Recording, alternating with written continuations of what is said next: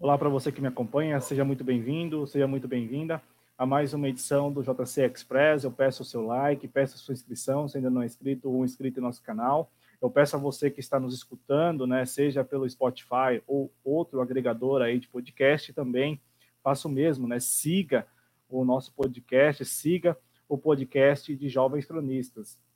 Aos que estão nos acompanhando ao vivo, esta é a edição do JC Express da quarta-feira, 25 de março é uma edição, digamos, extraordinária, né? Porque geralmente é, levamos ao ar os nossos programas de, de terças e quintas-feiras, né? Mas estamos entrando no ar aqui com parte da nossa equipe, né? Com parte do, da equipe de jovens cronistas para tratar não especificamente do pronunciamento e da entrevista, né? O pronunciamento do presidente Bolsonaro em cadeia de rádio e televisão na terça-feira, 24 de março, e a entrevista do Luiz Henrique Mandetta, ministro da Saúde, a, a, tão aguardada entrevista, né, depois de um dia de muita repercussão aí diante de um contexto é, muito crítico, né, na relação entre o desgoverno Bolsonaro e alguns governos estaduais. Nós não vamos tratar aqui é, do que foi dito apenas. Trataremos aqui dos bastidores, na medida do possível, do que levaram ao pronunciamento do presidente Bolsonaro na última terça-feira, né, os bastidores que acabam por ser publicados e divulgados aí ao longo desta quarta-feira, 25 de março, e vamos tratar aqui da entrevista, principalmente nos seus detalhes, né? Porque muitos estavam ali acompanhando não o que o ministro iria falar, mas as sinalizações, né, as mensagens que ele é, enviaria ao seu patrão, o presidente aí, Messias Bolsonaro. Bom, Adriano, eu. É, bom, pessoal, né? Eu estou aqui com o Adriano Garcia, nosso editor responsável, Boa noite, Adriano. Como vai? Como é, segue aí essa quarentena que você não está em quarentena? É bom que se diga. É, não estou em quarentena. Trabalho para corporações, para uma corporação de teleatendimento e nós que trabalhamos nesse segmento não não temos quarentena ou temos quarentena parcial. A princípio, eu cumpriria um, uma quarenteninha na próxima semana, né? A princípio não, devo cumprir, porque uma parte do, dos meus colegas está cumprindo. Mas, de qualquer maneira, durante esta semana, o pico de contaminação já fiquei exposto. Espero que dê tudo certo. O Adriano e público, eu peço mais uma vez, viu? É, se você apoia este projeto, né, se apoia o nosso tipo de conteúdo, você julga esse conteúdo relevante, por favor, compartilhe. É, a, a, né, não tem qualquer problema em você compartilhar. Então compartilhe, né? Manda aí pelo WhatsApp, manda pelo Twitter, enfim, manda no Instagram, lá no direct, né? Manda no Telegram, muita gente usa o Telegram, então manda no Telegram, enfim, fique à vontade para compartilhar. E é o que é, estendo um abraço, apesar das limitações né, impostas aí, um abraço à nossa companheira Gisamari Solange, a Never, que está aqui conosco, o Márcio Caraço e também ao companheiro muito querido Rogério Anitablian, que tem um canal aqui no YouTube e presta um grande serviço aí, né, sobretudo é, nesse campo, né, o campo que nós militamos ou o campo que nós estamos aqui é, também por nos situar. É, eu começo o programa, Adriano, como nós temos feito aqui na TV Jovens Cronistas, vamos é, abordar os números atualizados, né? mais um dia aí com o Brasil é, em meio a essa pandemia né, também do novo coronavírus. E a gente tem aqui dado os números e também apontado algumas notícias que vão saindo é, de maneira até secundárias, Adriano, que dão, dão conta de que é, está havendo no Brasil, ou estaria havendo no Brasil, é, subnotificação de casos. É importante que a gente também se atenha a isso. Os números atualizados dão conta de que no Brasil, né, com todos os seus estados aí tendo ao menos um caso de novo coronavírus, o Brasil registra já 2.433 casos confirmados, né? Confirma aí esses 2.433 casos. E, e, e, e, também 57 mortes, né? Segundo o, o Ministério da Saúde, aí com os números, com base nos números das secretarias estaduais eu chamo a atenção do nosso espectador para algo que, nós falamos aqui ontem. Não sei se. Eu imagino que o João Dória não tenha acompanhado nosso programa. No entanto, é, de ontem para hoje, de ontem para hoje, a, eu vou até compartilhar a tela, né? para não falar que eu estou mentindo. É, de ontem para hoje, vejam vocês aí no ar, né? Essa é a página do, do governo do Estado de São Paulo. E aí, de ontem para hoje, é, o governo do Estado de São Paulo passou a divulgar os casos por municípios, Adriano. Ontem nós fizemos uma crítica aqui, né? Porque o governo do Rio de Janeiro já tem divulgado os números por, é, por municípios, né? O número de casos confirmados. E São Paulo passou a fazer aí, a, é, a adotar a mesma medida. Não sei se eles estavam aguardando algum, é, informações das secretarias municipais, né? Enfim, aí não sei quais, quais eram as razões para não divulgar o número por município. No entanto, né, eu tenho aqui uma série de municípios, ó, é, 862 casos aí em todo o, o estado, né? É, e, e, e, aqui no estado de São Paulo também aí, né, registrando o maior número de óbitos de todo o país, né, 48 óbitos relacionados à Covid-19. O, o, mais grave é, é, é, é, o que nós temos observado mesmo, né, com base em notícias que vão também sendo divulgadas na imprensa, é, casos de subnotificação. Por quê?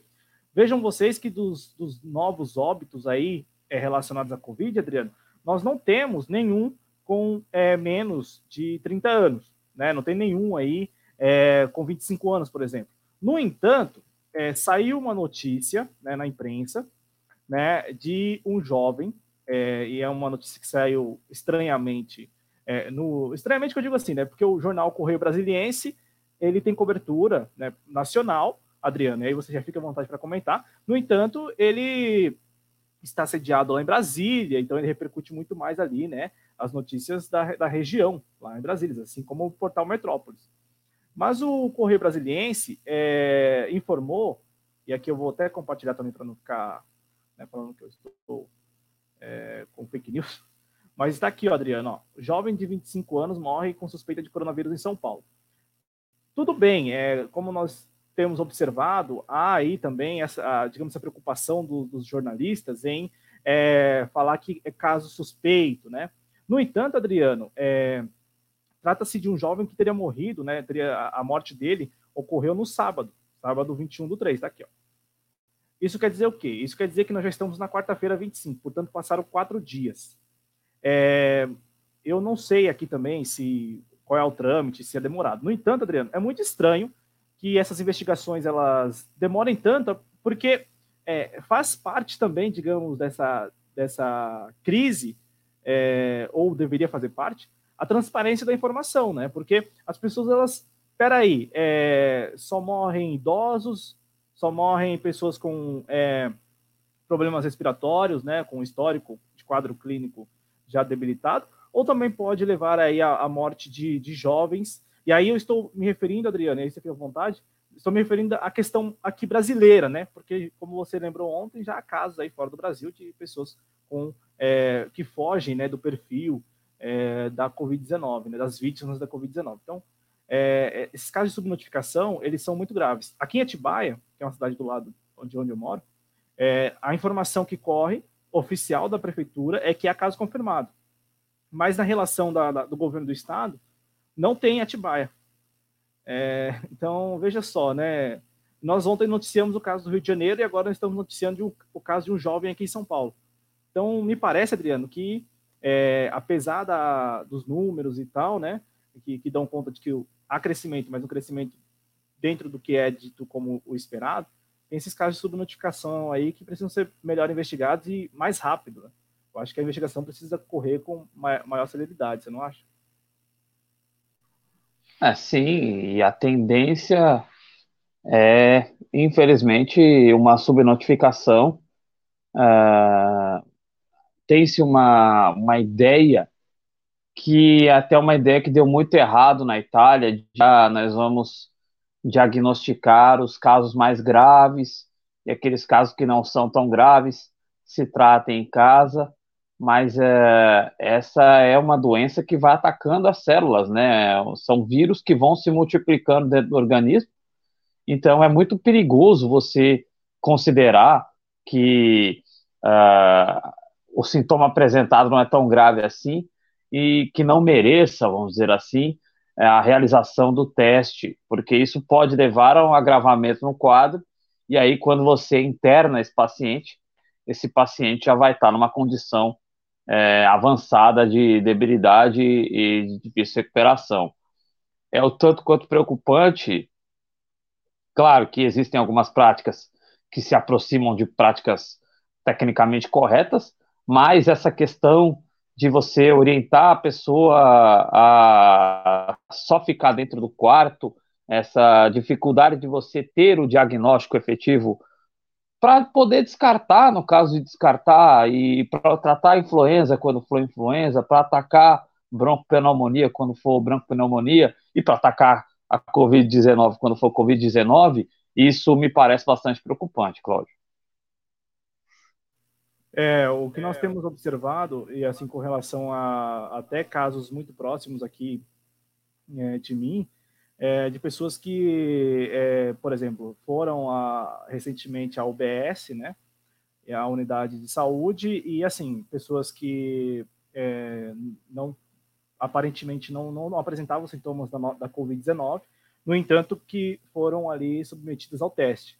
E em Atibaia, que já tem caso é, confirmado, há ainda uma certa resistência à realização do teste. Claro, é uma cidade maior, né? Então, é, eu vi uma matéria no UOL que a, o sistema de ônibus de Atibaia para São Paulo, né, é, foi foi alterado, né, ali a, o, não o itinerário, né, mas o horário, né, o intervalo do, do, do, da partida dos ônibus é, foi alterado e foi alterado e veja só, né, alteraram o, o o intervalo, Adriano, e chegou ao ponto de policiais militares que moram em Atibaia e trabalham em São Paulo, segundo o UOL apurou, né, pedirem carona na rodovia Fernão Dias para seguir para São Paulo.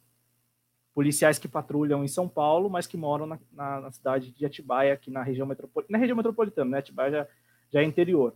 Mas assim, eu estou compartilhando o caso de Atibaia porque eu a, aqui em casa minha, minha mãe estava comentando comigo que é, uma pessoa muito uma pessoa próxima aqui do bairro e tal é, confirmou que um parente seu é, é um dos casos confirmados na cidade. E, mais uma vez, o governo do estado de São Paulo, na nota divulgada agora há pouco, não traz aí né, o número é, de confirmados em Atibaia. É, vocês lá na lista que não tem nem Atibaia. Então, é, é, é esse, esse contexto de, de subnotificação é muito grave, porque Aí, aí é, é, até um ponto que nós vamos abordar mais adiante com, quando falarmos da entrevista do, do Luiz Henrique Mandetta, porque é, por parte do Luiz Henrique Mandetta, ele espera que a partir de agora eles consigam reunir dados suficientes para traçar o perfil do infectado pela Covid-19 no Brasil. Mas é, é, será que nós temos dados suficientes para isso? Né, a subnotificação, é, para além do aspecto de, de ser muito grave, porque as pessoas acabam por voltar para casa, como o Adriano acabou lembrando, ou é, acaba por, por não adotar ali, digamos, as, as medidas de prevenção mesmo, né, tipo de contenção da, da, da, da Covid, elas tam, é, têm esse aspecto da, da reunião de dados, porque você não consegue reunir dados suficientes. Então, esses jovens que estão morrendo, ou que pelo menos as suas famílias têm reivindicado aí que trata-se de Covid, de novo coronavírus, é preciso que a gente tenha a investigação mais rápido possível para poder até noticiar, né? E aqui vale tanto para o caso de São Paulo, do, do, do, jovem de 25 anos, como também para o caso lá do Rio de Janeiro, do Gabriel Martinez, né, com 26, 27 anos. Então, é, nós estamos aqui e vamos seguir noticiando. Bom, Adriano, é, e aí, vamos passar agora para tratar do, do, pronunciamento. Então, os números aí, em geral, é, os números em geral, mais uma vez, né, para ficar marcado aí, para que as pessoas compreendam. 2.433 casos confirmados, né, sendo 57 óbitos, e aí, um dado que é muito importante é que nas próximas semanas esse número de casos confirmados tende a crescer, porque a expectativa do desgoverno Bolsonaro é realizar testes. É bom também falar para as pessoas que é, quanto mais se realiza testes, mais casos aparecem, né? mais casos confirmados é, são registrados. É, é, é, algo que aconteceu na Itália mais recentemente e que vem acontecendo principalmente em Nova York, nos Estados Unidos. Adriano, é, Podemos tratar do pronunciamento? Se você quiser é, arredondar esse tema do novo coronavírus no Brasil, esses números, fica à vontade. Não, acho que a gente vai falar um pouquinho mais para frente lá no Mandetta, mas uh, eu percebo, e, e repito, vamos tratar lá, que joga-se muito para os estados e municípios.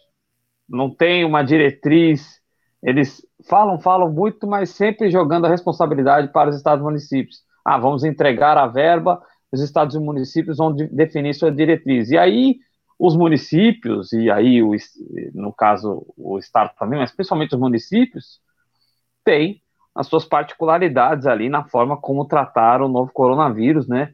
E isso também pode contribuir para a subnotificação. Mas eu acho que a gente pode entrar aí no, no pronunciamento, né, Cláudio?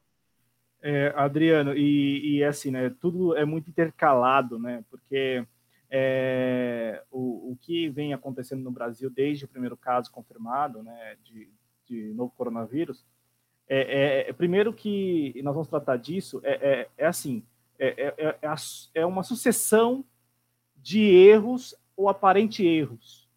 Eu é, sustento a tese, e aqui alguns companheiros também, que trata-se de erros é, provocados, deliberados, né? não erros por é, incapacidade pura e simplesmente. Então eu começo com o comentário da Gisamari, em que ela fala assim, né, Bolsonaro está sendo descartado por seus chefes estrangeiros, que o colocaram na presidência na função de um diversionista. Acorda, pô. A Never, ela não, não comentou ainda o assunto, e ninguém mais aqui comentou o assunto. Deixa eu ver, aqui. O Márcio Caraço também mandou um recado aqui, qualquer idade pode morrer sim, ainda mais que maior de 18 anos já tem problemas respiratórios causados pelo cigarro. Não só cigarro, é, tem narguile também, né? Então, assim... É, a, a, Poluição, bro, é, histórico de, de, de, de bronquite, de pneumonia, de rinite, que é o, o meu caso, por exemplo, Gente, essa, essa, essa tese que se criou de que ah, só velho morre, né, trazendo para o popular, é uma tese suja que pode contribuir aqui no Brasil para uma tragédia muito grande. Claro que não queremos ser alarmistas, mas essa coisa de colocar que, primeiro que é uma é uma maneira de você também dizer, olha, os idosos vão morrer, é, é sujo também, mas além de ser sujo, não é verdade. É, é, qualquer pessoa que tem alguma imunodepreciação, né, algum problema no... É, Adriano, tá dando mau contato aí, desculpa, Adriano. É, alguém mandou mensagem, eu te ligou, tava, tava dando um ruído, aquele ruído de internet de escada. É, habilita o áudio novamente aí e veja se, se, se volta ao normal. Tá perfeito, funcionando aí? Perfeito, perfeito. Pode prosseguir. Bom, é, eu, eu, eu dizia que uh, que, que acontece As, é, perdi mas vamos lá eu, eu dizia que é, não é só os idosos que são é, grupo de risco você tem problema respiratório você tem imunodepreciação né tem problema no sistema imunológico você é, tem várias situações que podem é, é, levar ao agravamento aí do, do coronavírus, né? É. Qualquer questão que, que deixe o seu sistema imunológico e ou respiratório fraco pode facilitar essa infecção, que é que é, o, o, vírus ele provoca infecção, né? É, de, de, de importantes aí é, é, Células, de, né? de, partes importantes aí do, do, sistema respiratório, principalmente. Então, é, é, uma sujeira, em resumo, é uma sujeira muito grande você colocar é, que é uma questão do idoso e, e, e mesmo que fosse só uma questão do idoso, eu, o Cláudio, uma criança, qualquer pessoa é um hospedeiro, né, e acaba transmitindo. Então, é, é, realmente não dá, a gente vai entrar no discurso agora, realmente não dá para entender. É, e aí eu vou do lado da Gesamar, do diversionismo, não dá para entender qual que é o tipo de objetivo que se tem com uma porcaria como aquela que a gente acabou vendo aí após é, a sua realização. Eu quero, eu quero deixar claro ao nosso espectador que nós aqui é, compreendemos né, que trata-se de é, eu, eu, eu tentando lembrar aqui de uma mensagem, uma frase, né, que, que eu acho que não sei quem escreveu nas redes sociais ou se, se eu vi isso na televisão, mas tratava-se de algo assim, né? Você defender, por exemplo, que o, somente os idosos é, venham a morrer é algo que, enfim, agora me fugiu o termo. O que eu quero dizer com isso é que também é, precisamos aqui lembrar a todos ou reforçar, né? Muitos já devem saber que pra, para o sistema o idoso é um fardo, né? Tanto é que nós vimos ano passado a contra-reforma da Previdência, a tramitação como foi, né? Falando que os idosos brasileiros são muito fortes e que os idosos brasileiros precisam trabalhar mais, enfim, né? Então, assim, para o sistema, e, e não é o sistema brasileiro, eu estou falando do sistema, aí se você quiser dar nome de capitalismo, então, sistema capitalista, né? É, é para o sistema, o idoso é um fardo. Então, assim, é, essa, essa versão de que só os idosos morrem, ela cai como uma luva, né? Nessa, nessa, nessa, nessa percepção que o sistema tem, né? Sobre o papel do idoso. Papel, é, então, é muito claro isso. Agora, vamos tratar do, do, do, pronunciamento, porque é tudo muito interligado. E aí, quando é tudo muito interligado, é, agora quando, quando, como tudo é muito interligado, eu, eu penso o seguinte, Adriano, que assim, é, o que aconteceu ontem, nós estávamos no ar aqui, né? Ninguém assistiu. É, eu não assisti, o Adriano não acredito que tenha assistido, mas eu li e também acompanhei muito a reação. E o mais importante do pronunciamento do, do presidente Bolsonaro é, é, são seus bastidores e a reação. Né? A, o, o, os seus bastidores, primeiro, né? que é até o título do nosso, do nosso programa. É, é, ao longo desta quarta-feira, 25 de março, alguns jornalistas publicaram né, quem escreveu o, o, o discurso, como teria sido ali a, a, uma possível revisão daquele discurso, quem sabia que o presidente Bolsonaro faria um pronunciamento, quem não sabia.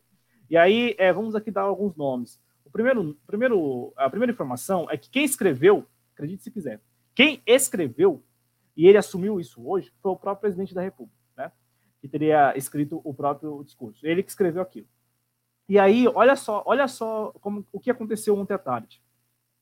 Os, os, os assessores mais próximos, é, que acompanharam os dois últimos dias de, de reuniões, né? A segunda-feira, na segunda-feira, vamos aqui. Segunda-feira, o presidente Bolsonaro se reuniu também virtualmente, né, via videoconferência, com os governadores do Nordeste. Naquela reunião, ele anunciou o tal pacote de 88,2 bilhões de reais ali, com recursos para o fundo é, dos estados e também para o fundo dos municípios, enfim. É, foi uma reunião, digamos, dentro da institucionalidade produtiva. E ninguém na mídia deu. Pouca, assim, poucas linhas foram divulgadas sobre esse encontro. Governadores do Nordeste, governadores petistas em alguns estados, né? É, Rio Grande do Norte, Ceará, é, Piauí e Bahia, né, com governadores do PT, ou seja, Partido dos Trabalhadores, em tese representaria aí é, a oposição, né, o, aquilo que o Bolsonaro é, sempre é, lembra e tal nos seus discursos, e não houve, a, não houve repercussão nenhuma, quase. Né, assim, eu estou chamando a atenção disso porque é, é mais ou menos dois pontos da, da, da tese que eu tenho observado. E aí, Adriano, ontem ele se encontrou com os governadores do Centro-Oeste e do Sul, e aí, veja, é, um dos governadores do Centro-Oeste é o Ronaldo Caiado, né, que hoje, digamos assim, tomou a frente aí nas páginas dos jornais. Então, é, eu, eu observei o seguinte, né, e li também, que o presidente Bolsonaro escreveu o discurso, é, apresentou o discurso para o general Augusto Heleno, para que ele é, ali fizesse seus, seus, seus apontamentos. O Augusto Heleno teria feito esses apontamentos e o Bolsonaro teria desconsiderado. E aí o Bolsonaro vai para a televisão é, e para a rádio, né?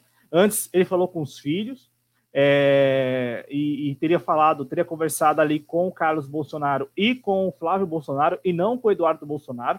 A história é que o, Bolso, o Eduardo Bolsonaro não, não tem muita. É, não, nos últimos dias é, não tem tido muito contato com o presidente da República, porque rolou aqueles tweets lá sobre a China e tal né, e o Bolsonaro não teria curtido, o presidente Bolsonaro não teria curtido. Então, assim, em, em síntese, o presidente Bolsonaro teria escrito o discurso e tomado a decisão é, é, de entrar no ar e, e, se pronunciar daquela forma. Isso na véspera de um encontro com os governadores que ele mais tem é, ali é, criado, né, ou estabelecido uma relação bem é, de atrito, né, entre ele, o João Dória e o Wilson Witzel, principalmente, né, esses dois, esses dois governadores. Bom, Adriano, eu vi esse discurso, esse pronunciamento, como uma concessão. Uma concessão de quem? É, sobretudo, é, do Augusto Heleno, que, para mim, e assim, é, não, não, não, resta dúvida de que ele tem, é, ele é o intermediário aí, né, nessa relação Brasil-Estados Unidos, ele é quem é, dialoga ali com o chamado Deep State estadunidense, sobretudo, é, não apenas com o Departamento de Justiça lá, né, mas também é, com, por exemplo, recentemente no, nessa tratativa com o Comando Sul dos Estados Unidos. E também, Adriano, é, do outro lado, né, e, e, dentro dessa concessão, eu já chamo aqui o Pedro para nossa conversa, Pedro que vai, vai entrar já, já vai falar do, do assunto mais importante aí, talvez, aí para a nossa análise hoje, né? Porque, assim, eu tenho observado, Pedro, que o presidente Bolsonaro está encurralado. Ele está encurralado, por um lado, pelas Forças Armadas, que não aceitam, e, assim, isso é, é algo tão óbvio que desde a campanha todo mundo falava: nossa, o general Augusto Heleno vai ser o vice do Bolsonaro, um capitão da reserva, né, que foi expulso. Nossa, e aí o Bolsonaro ele se cerca de generais. Então, me parece que, de um lado, você tem as Forças Armadas aí, talvez defendendo o. defendendo, talvez não, defendendo um, um general. É, ao, um general como Hamilton Mourão como presidente, e do outro lado você tem os governadores se insurgindo. E aí a minha tese é que para as Forças Armadas, neste momento, é, convém muito mais negociar apenas com Bolsonaro e com o desgoverno dele, do que permitir uma insurgência dos governadores que estabeleceria um, um ambiente muito hostil e com isso as Forças Armadas teriam que voltar a adotar aquele expediente que é muito próprio do século XXI, do século XX, que é adotar, é, sei lá, vamos colocar tanque, vamos impor no, na via ali mais autoritária. Eu passo a para o Adriano e na sequência o Pedro também já comenta aí sobre o pronunciamento do presidente Bolsonaro. Adriano. É, no meu entendimento, totalmente despropositado, é, não dá para entender o, o, que, que o Bolsonaro quis colocar com aquele discurso, né? Porque é, logo a seguir veio um pronunciamento ali é, do, de um, de um chefe ali, né, Cláudio, da, das Forças Armadas, né? Então, é... só, só, uma correção, desculpa te interromper, mas foi, é, repercutiram depois, mas o vídeo tinha sido publicado antes. Só para. Ah, tinha sido publicado antes, perdão.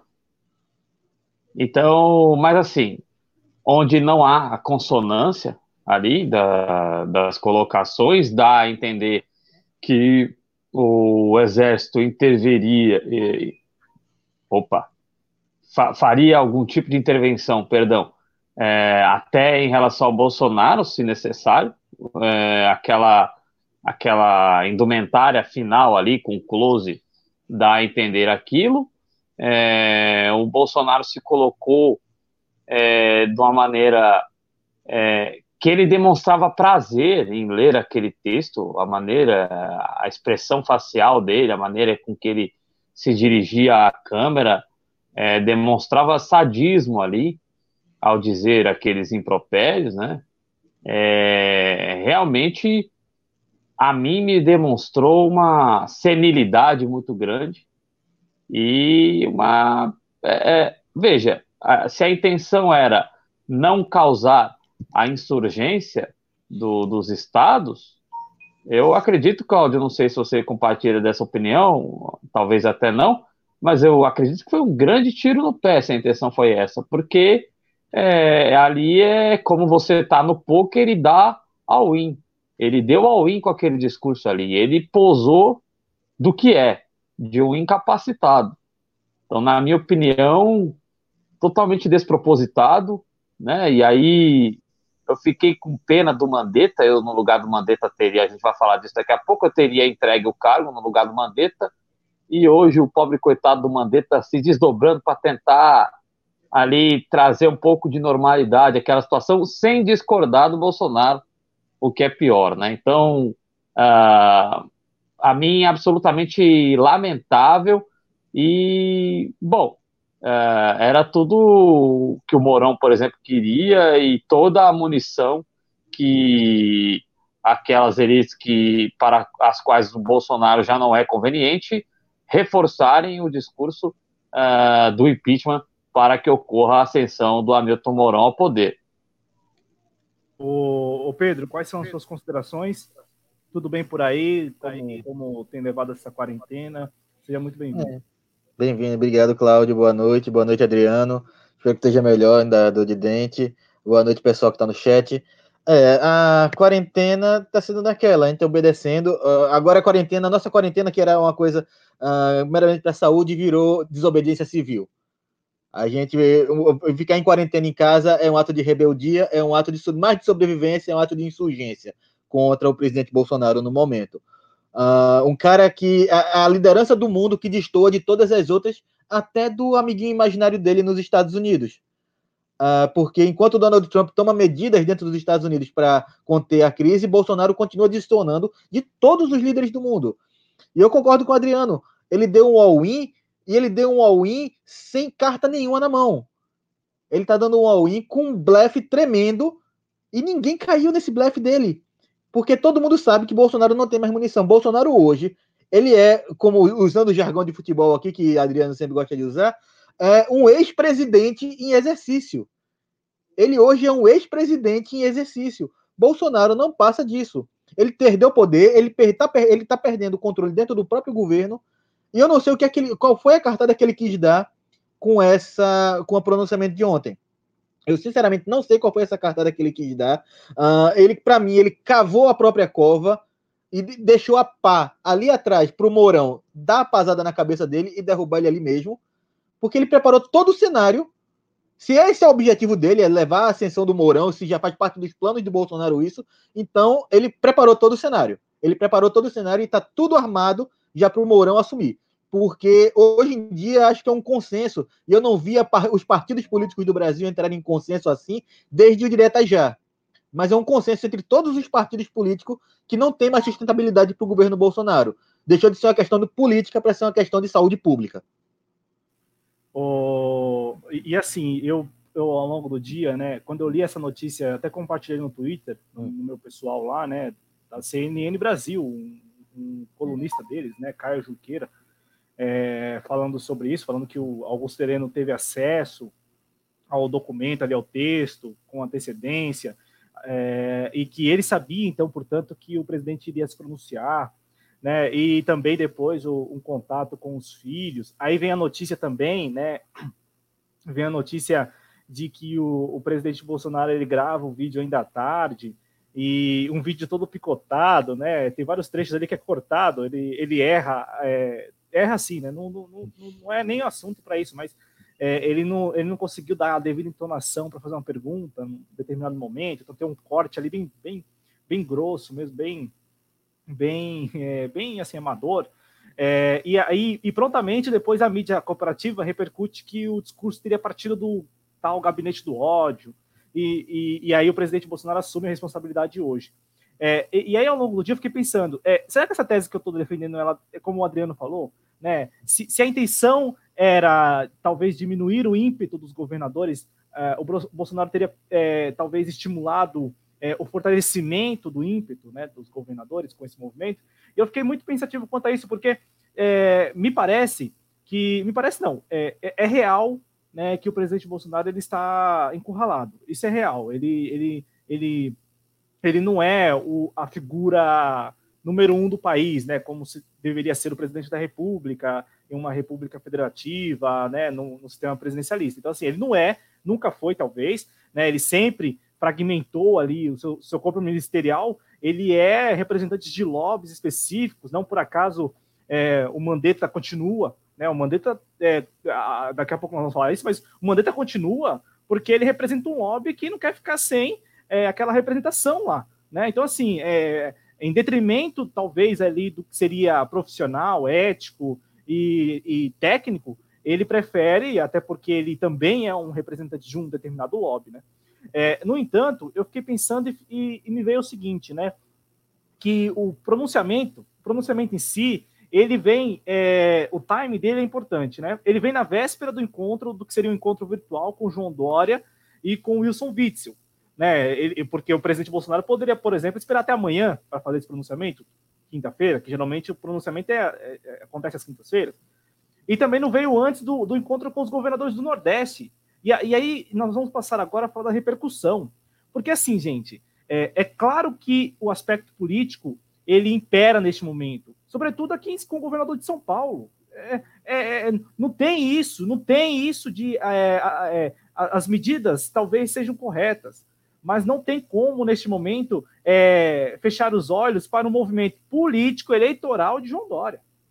Não é, não é, não é até falando óbvio. O Adriano sempre tem lembrado aqui né, as intervenções que o João Dória tem feito nas entrevistas coletivas.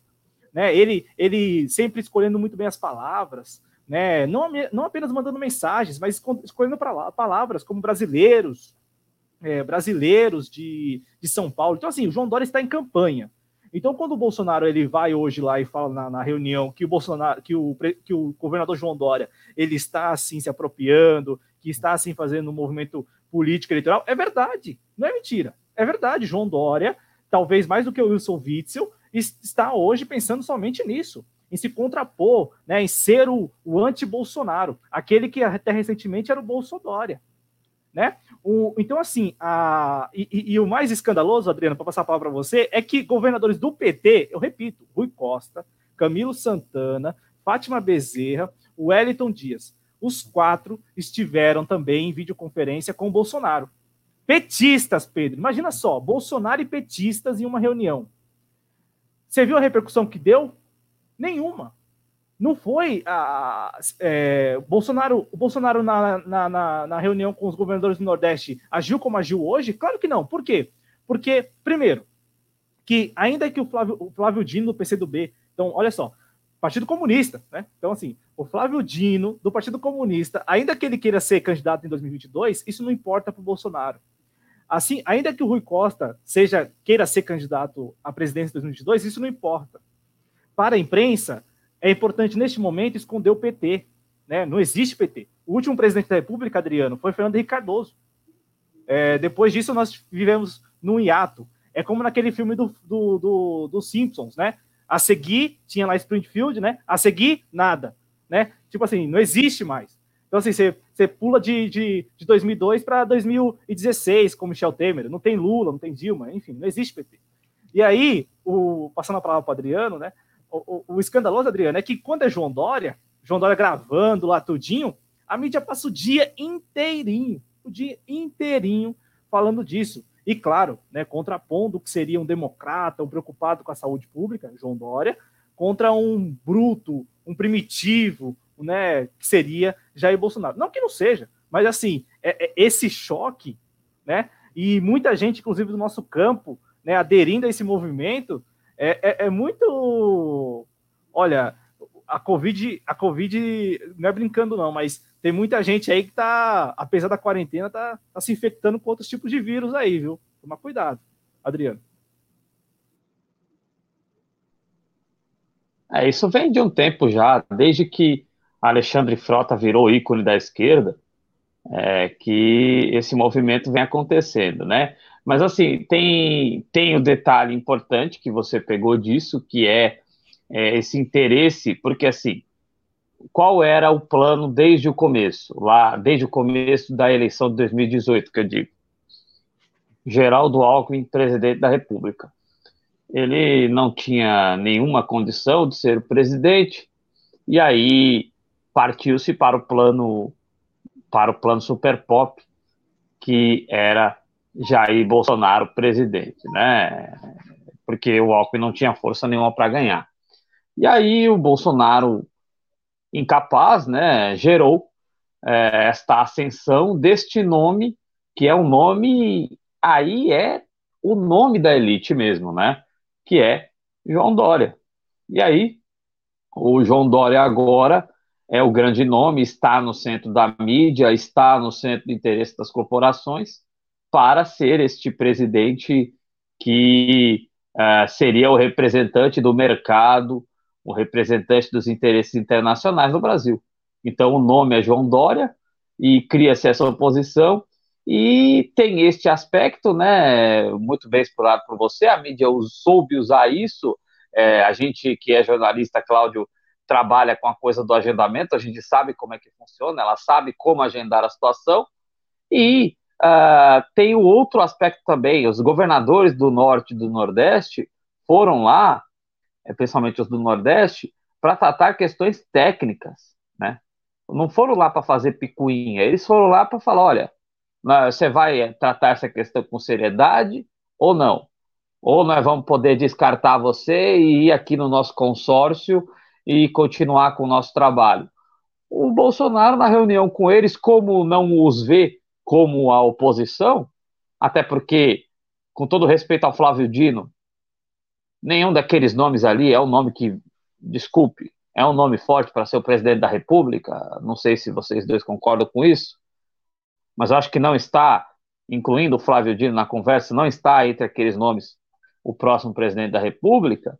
Então, o, o Bolsonaro falou pianinho com eles, e aí, quando chegou lá com o Dória, além da, da questão já do interesse corporativo, houve a confusão, que é o que gosta a, a, a, mídia corporativa, né? Então já daria grande repercussão a isso naturalmente, com a confusão que houve entre os dois bate-boca, é, isso só ganhou grande potencialidade. Então, é, se é que o Bolsonaro vai resistir e será candidato em 2022, acho que não, mas digamos que exista ainda essa hipótese, a grande oposição, a princípio, será entre Bolsonaro e Dória, e o Ciro Gomes, como na eleição passada, tentando entrar no meio, como nas anteriores. O, o Pedro, e, e assim, né, o, o que eu vi agora à tarde, né, da repercussão, é que, apesar da manhã agitada e da noite anterior muito conturbada, principalmente nas redes sociais, enfim, né, aquele, aquele alvoroço, aquele mundaréu de notícias, a terça, a quarta-feira termina até relativamente favorável para, olha só, para Bolsonaro e para o desgoverno Bolsonaro. Por quê?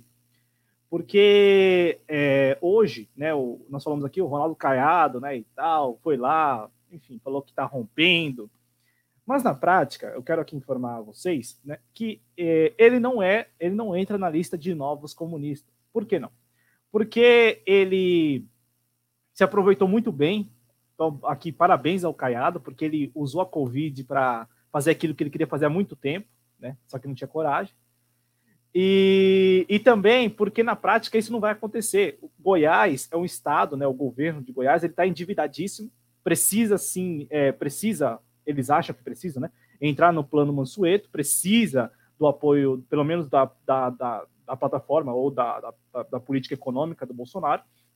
Então, assim, na prática, Pedro, esse rompimento não existe, porque muito provavelmente não estranhemos que daqui a algumas semanas Ronaldo Caiado esteja com o Bolsonaro, não defendendo, é claro, não levando ele lá para vestir a camisa do Goiás em evento público lá em Goiânia, mas é, muito provavelmente não estranhe que daqui a algum tempo o, o Ronaldo Caiado esteja conversando com é, o Bolsonaro. Um outro ponto para sustentar o que eu acabei de falar é que o ministro da. E aí, daqui a pouco nós vamos falar da entrevista, mas ainda eu quero ouvir do Pedro, nós queremos ouvir do Pedro aqui sobre o pronunciamento, sobre a repercussão, mas assim, é, me parece que após essa crise que se estabeleceu de ontem para hoje, a, agora os estados estão se unindo para conversar com o desgoverno.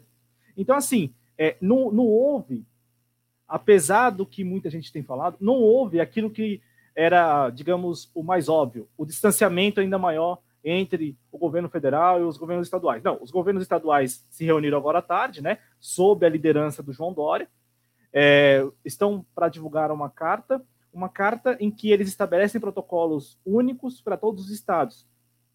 Mas isso não dissociado, por exemplo, do Ministério da Saúde. Então, assim, Pedro, e também não dissociado do Ministério da Economia. Então, portanto, aquilo que muitos têm falado hoje, né, aqui internamente, de que, olha, internamente que eu digo assim, no Brasil, de que o, a relação está um pouco tá, tá pior, me parece que na mídia está muito ruim. Mas na prática ali, né, olha, vou pedir recursos para isso, vou fazer isso, vou fazer aquilo.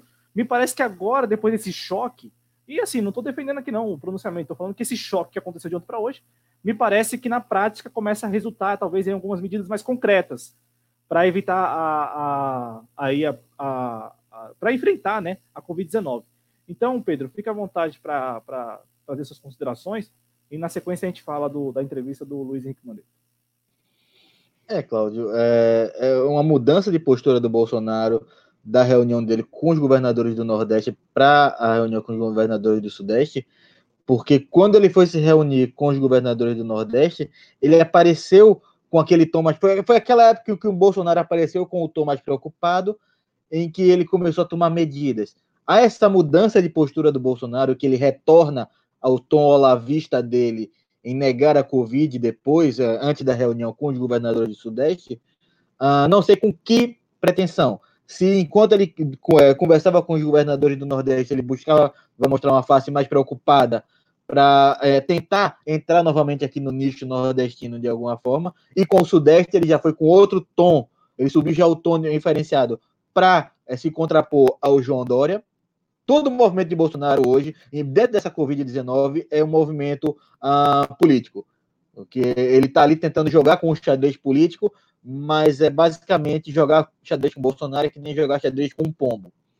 Uh, mas ele tem essa mudança de postura, ele tem essa mudança de tom mesmo. Ele tem, ele chegou com, ele chegou para os governadores do Nordeste já com várias propostas para lidar com a Covid-19, enquanto ele chega para os governadores do Sudeste com aquela, aquela retomada do discurso de que não se pode perder a normalidade, que tem que ir para a rua e tem que se trabalhar. Bolsonaro ele teve essa, esse, essa, essa dualidade dele aí dentro do, desse período de tempo, entre, entre essas duas reuniões. Uh, quanto a você, a articulação dele ali é meramente política, ele não vai de fato romper com Bolsonaro, ele aproveitou o momento para é, dar o discurso dele, aquele discurso mais forte, uh, talvez se apresentar como uma liderança uh, que no momento, com o Bolsonaro no poder, se apresentar como liderança não significa muita coisa, porque qualquer um é mais liderança que Bolsonaro. Se a gente colocar a minha cadela lá na cadeira da presidência da República, ela seria uma liderança melhor do que Bolsonaro no momento. Uh, então não seria muita coisa. Mas ele se aproveitou do momento. Ele não está ali se contrapondo contra, como anti-Bolsonaro. Ele está ali se contrapondo contra uh, um chefe de Estado inefetivo. E quando ele vem com aquele tom forte dizendo que vai romper com o governo Bolsonaro, ele está nada mais do que se promovendo. Se há tentar uma possível tentativa de presidência da República, eu não sei. Se a, a se renovar a cadeira dele como governador de Goiás em 2022, também não sei. Mas eu concordo com você, acredito que ele não vai de fato romper com o governo federal, até porque nós sabemos que no Brasil, tanto politicamente quanto economicamente, é tudo centralizado em Brasília e continua, mesmo com aquele discurso do Bolsonaro de mais Brasil e menos Brasília, tudo continua centralizado em Brasília, inclusive o orçamento. Então, os estados precisam ter essa relação com o governo federal uh, para poder até sobreviver. E eu acredito que seja esse até a intenção dos governadores ao manter essas relações, a, a buscar conversar com o governo federal, porque seria inviável hoje os, os governos simplesmente dizer: olha, nós não precisamos do governo federal, o governo federal, se não quiser fazer nada, não faça, nós nos viramos. Não. Os estados estão endividados, não estão conseguindo pagar o seu funcionalismo, então não, eles não podem simplesmente virar as costas e dizer: nós não precisamos de vocês. O governo federal é que devia tomar a atitude de olhar para os estados e falar: nós vamos trabalhar agora em conjunto. Mas nós temos hoje, na cadeira da presidência da República, uh, talvez o ser mais incapacitado do planeta para exercer a liderança no país. É, ele, ele pelo menos, é, se não for Pedro, se ele não for incapaz, ele cumpre muito bem, né? Ele desempenha muito bem esse papel, ele interpreta muito bem. Eu quero aqui repercutir alguns comentários, né? É, e eu, já começo pelo último do Ted Ré, pedindo a vocês que compartilhem, né? Que é, deem like, que se inscrevam em nosso canal, que compartilhem a live, seja no Twitter, é, seja também no nosso é, YouTube, né? No canal da TV Jovens Cronistas. E antes de responder a pergunta, é, eu reforço aqui, é, não é uma percepção apenas, é que as medidas que foram, digamos, é, conversadas ao longo desta quarta-feira dão né, sinalização de que as coisas estão. Enfim, eu não vou aqui usar o exemplo. Sabe, sabe, Adriano, você que acompanha esportes, WWE, é puro é, teatro e encenação ou é luta de verdade? Que, que acontece? É coreografada a encenação, mas você pode ter. o Claudio tá, me colocou uma enrascada aqui, porque eu vou falar de luta livre no meu canal, de esportivo. Mas assim, é, é, é luta coreografada e tem um book que faz o resultado, né? Agora, como é uma luta, se um golpe a pega errado, se um lutador entra mal intencionado, você lesiona adversário. Já teve gente que morreu em ringue de luta livre, não só um. Mas, assim, é coreografado e é bucado que chama, né? É roteirizado. Roteirizado, então. Então, assim, eu, não, eu, eu, eu, eu, vejo que não é, talvez não tenha sido roteirizado, mas que é muito coreografado, é. E essa coreografia, Adriano, não, não, é ensaiada, ela é, ela é adotada mediante as suas necessidades. Então, assim, os governadores encurralados também porque não tem orçamento, porque não teria força suficiente para se insurgir contra a, o governo federal, eles acabam que vamos aqui, né, nos compadecer com o que as pessoas estão pensando e tal, como foi João Dória hoje, como foi o Wilson Witzel, como foi o Eduardo Leite, como foi até o Carlos Moisés de Santa Catarina, que é do, que é do PSL, né? Então, assim, como o Romeu Zema, e do outro lado, é, tivemos aí. O ovo, o ovo. Então, e, e, e do outro lado você tem ali o, o, presidente da República mandando a ver aquilo que ele pensa. Do outro, agora, o, ah, aqui, ó, pé de ré. Telecat? É, por aí, por aí, telecat. o tele, é, pé de ré Pé de ré. É, hoje em dia a luta livre está um pouquinho mais moderna do que o telecat, né? Hoje em dia telecat, você precisa ter, um, principalmente lá fora, aqui no Brasil ainda é muito amador, mas lá fora você precisa ter um, um preparo físico maior e, e você precisa ter uma concepção atlética muito maior. Hoje em dia é mais difícil enganar, vamos dizer assim, espectador. Eu sou suspeito para falar porque eu gosto, porque eu já treinei, né? Mas é, hoje em dia não é como na época do Ted Boy Marino. É, é um pouquinho melhor a, a coisa, é, principalmente lá fora. É muito sofisticado. É muito é sofisticado. É bem sofisticado. É, e outra, hoje em dia, é, com todo respeito, eu adoro MMA também. Mas hoje em dia no MMA os caras armam o resultado, falam, oh, tá na hora de você sair de cena, aqui. dá espaço pro meu americano aqui, tá na hora de acabar o Brazilian Storm aí, dá espaço para meus americanos aqui. Então, hoje em dia o MMA não é, o MMA se inspira na luta livre. Mas, mas vamos voltar para a política aqui. É, dá corda, dá corda para Adriano, Adriano vai, vai, vai, vai. Quando você vê nos é, começa a falar, começa a falar do, dos negócios não, que eu gosto aqui. Não, é, é, sobre qualquer coisa, não, não, é sobre qualquer coisa. Você, você arranja assunto, cara, em qualquer, qualquer tema. Entrou um negócio no, no olho, mas rapidinho, ó. O que a gente não pode também perder de vista? Duas coisas que estão acontecendo simultaneamente. É, o alinhamento, a, subordina, a subordinação direta do, do Brasil aos Estados Unidos, e os governos, os governos estaduais conversando com a China. Não apenas agora. Não apenas agora, é, diante da crise aí da, da pandemia da Covid, Pedro. É, eu lembro que os governos do Nordeste, por exemplo, desde o ano passado, desde o início do ano passado, em alguns casos, aqueles governos reeleitos já conversavam antes, é, firmaram convênios e acordos com a China, sobretudo para a instalação de rede de internet fibra, né? Em alguns casos, como por exemplo Piauí, por exemplo, então, assim, é, eu, eu, eu, também, eu também, assim, é, é, preciso que a gente aqui fale, né? Se não é um incapaz, é muito parecido com um incapaz, ou é, interpreta muito bem. Mas o, o, o pano de fundo é, é, é, é cachorro grande, né? os interesses. Incapaz, para mim, ele é. Desculpa te interromper, já se interrompendo. Incapaz, para mim, ele é e tem traços, no mínimo, de sociopatia. Agora, ele é incapaz em parte, né? Porque ele segue ordens ele segue ordens. É, então, de um lado, você tem os militares que estão cada vez mais alinhados, sobretudo Augusto Heleno, aos interesses dos Estados Unidos, Augusto Heleno mesmo e tal, que faz a ponte ali, né?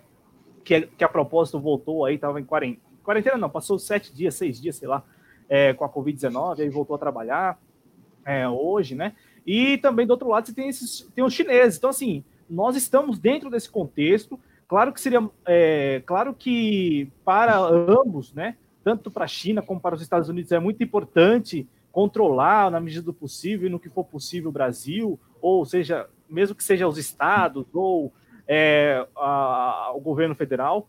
O que eu, assim, se vocês perguntarem a minha opinião, eu, eu gostaria muito que o Brasil defendesse seus interesses, em detrimento até da China, da Rússia, dos Estados Unidos, quem fosse né? É, defendesse os seus interesses e, e, e, observasse esses movimentos estratégicos, né? É, e, e aqui nós, nós temos ciência, né? Nós sempre falamos, essa crise, essa pandemia, ela de fato exige de cada um de nós mudanças de hábitos. No entanto, nós temos aí um contexto geopolítico internacional muito importante que trata-se aí, basicamente, se formos levar ao pé da letra e com base nas informações que nós temos, é basicamente em torno da, da rede 5G. Eu fui ler mais sobre o RAM, fui ler mais sobre a província de Hubei, e é, é, é muita coincidência que dia 31 de outubro, por exemplo, eles lançam lá mais de 10 mil pontos de rede 5G em, em Wuhan, e em novembro é, aparece o primeiro caso de, de, de, do novo coronavírus, né? O Han que também tem ali uma fundação, né, de, é, de, de, de, manipulação mesmo, né, de, de organismos e tal. Então, assim, é, é, é, essas coincidências, né, elas não são tão fáceis assim de sustentar como coincidências. Né? Elas me parecem muito mais algo que está dentro desse contexto. E, claro, a, a, com o avançar da, da, da crise, cada um vai se apropriando com, com base nos seus próprios interesses. Então, é, se aquilo que era em outubro do ano passado, talvez ali uma, um, um, um movimento para desestabilizar a China ou qualquer avanço da rede 5G, Adriano e Pedro, hoje, para alguns, é, é algo puramente eleitoral. O interesse não tem nada de 5G, disso não. É tipo assim, é, é o prefeito da cidade vizinha brigando com o prefeito da outra cidade aqui no Brasil, por exemplo, um fecha o outro deixa a cidade aberta. Então, assim, e, e isso porque, sei lá, é, um é cunhado do outro, sei lá. Então, assim, sabe, é, aquilo que era um, a rede 5G lá na China e tal, a crise da, da Covid, ela vai chegando e vai. A cada um vai se apropriando com. Ah, não, eu preciso, tô. Tá devendo para mim, então vou. Sei lá, vou te mandar, vou mandar preso, sei lá, alguma coisa assim, sabe? E, e, e vai se usando da Covid da, como razão para tudo. É, passando para a entrevista do Mandetta, é, então, deixar bem redondinho esse assunto aqui para vocês. Então, assim, nós, nós pedimos a vocês que, se puderem ficar em casa, fiquem em casa. Se vocês, é, mesmo é, não havendo ali condições de comprar álcool em gel, que lavem as mãos. Eu sei que para alguns, para alguns até é difícil até ter sabão mesmo, eu matéria e tal. Por isso que nós estamos cobrando diariamente o governo federal. Porque, assim, solidariedade, altruísmo é importante, é, mas, assim, nós precisamos rapidamente de um pacote é, de medidas econômicas. E aí, antes de falar do Mandetta, eu passo a falar para o Adriano, depois para o Pedro, porque nós estamos aí na segunda semana né, dessa, dessa crise e tal, e até este momento, por exemplo, Paulo Guedes e Sérgio Moro sumiram, né? Eles estão no Brasil, nem sei se eles estão por aqui. E o Paulo Guedes, cara, é o, é o, é o cara da economia. Quem falou isso foi o presidente da República. Então, assim, cobrar também do Bolsonaro que ele é, elabore plano econômico para esse, esse, essa, essa situação, sendo que ele já sempre falou, eu não entendo nada, quem entende é o Paulo Guedes. Então, Adriano, é, por enquanto nós não temos nada de concreto, né? É, nos Estados Unidos se aprovou o pacote de 2 trilhões de dólares, né? então vai, vai rolar lá é, financiamento, renda, subsídio para todo mundo. No Brasil, estão discutindo aí se dá para aumentar para 300 reais aquela, aquela vergonha que é o voucher corona. É, olha, o negócio é o seguinte, eu tenho dito. Tá vazando algum som aí? Não. Eu, te, eu tenho colocado repetidamente. Eu tenho colocado repetidamente nas minhas redes sociais e no arroba Jovens Cronistas é, sobre a importância sobre a importância do Estado se mostrar como Estado e dar assistência à população. É isso que a gente esperaria de um Estado, até porque se o Estado não servir para isso numa situação como essa, de excepcionalidade total, né, de, de algo totalmente fora do que é a realidade, você não precisa ter Estado, você parte para a anarquia.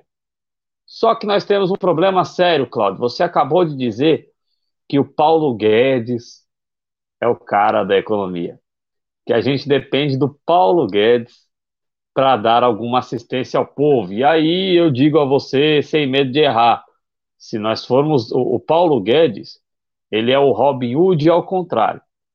Ele tira dos pobres para dar, para dar, ó, aos ricos. Ele tira dos pobres para dar aos ricos. Então, é, você tenha certeza que no momento em que nós estivermos né, no avançar aí da, da quarentena, com certeza um plano de socorro aos banqueiros, eh, aos banqueiros parece até que já tem, né? Estava vendo aí algumas notícias, mas um plano de socorro aí a, aos megavarejistas, às grandes empresas, né, aos empresários dominantes, vai haver um plano de socorro, enquanto ao, ao trabalhador, o plano que tem é arranca as férias dele fora, arranca fora o banco de horas, arranca fora o couro, pegue coronavírus, transmita coronavírus para o seu pai, para o seu avô, mate o seu pai, seu avô. Desculpe esse tom mais pesado, mas não tem assistência para a população. Tem é tirar dela o resto ali, porque ninguém tá, ninguém, eu não quero quarentena para ficar de férias. Quero quarentena porque eu tenho rinite. Se eu pego um troço desse, eu corro risco. Entendeu? Então, é, é, ninguém quer ficar de folga. Isso não é folga.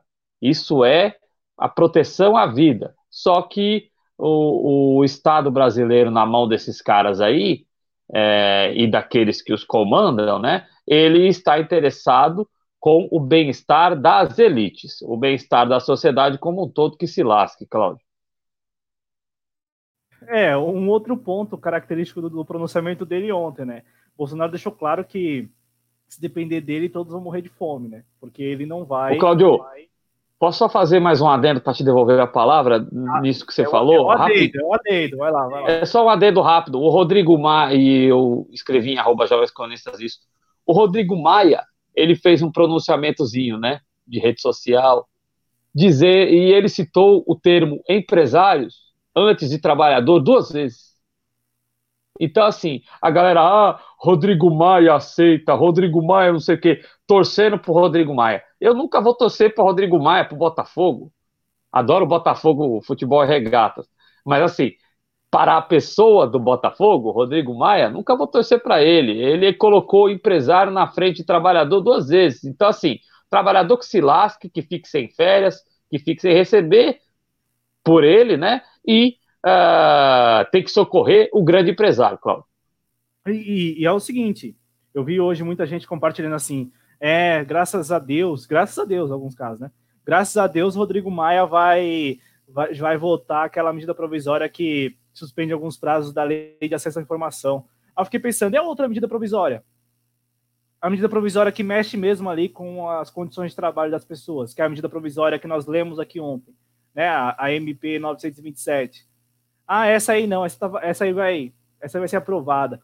Então, assim, é muito importante também, assim, eu tenho, eu tenho visto aqui, ó, nós estamos com quatro guerreiros e guerreiras aí nos assistindo. Eu peço a vocês que ao menos vocês compreendam que é, o momento é de crise é, mas não vamos se agarrar em qualquer um, né?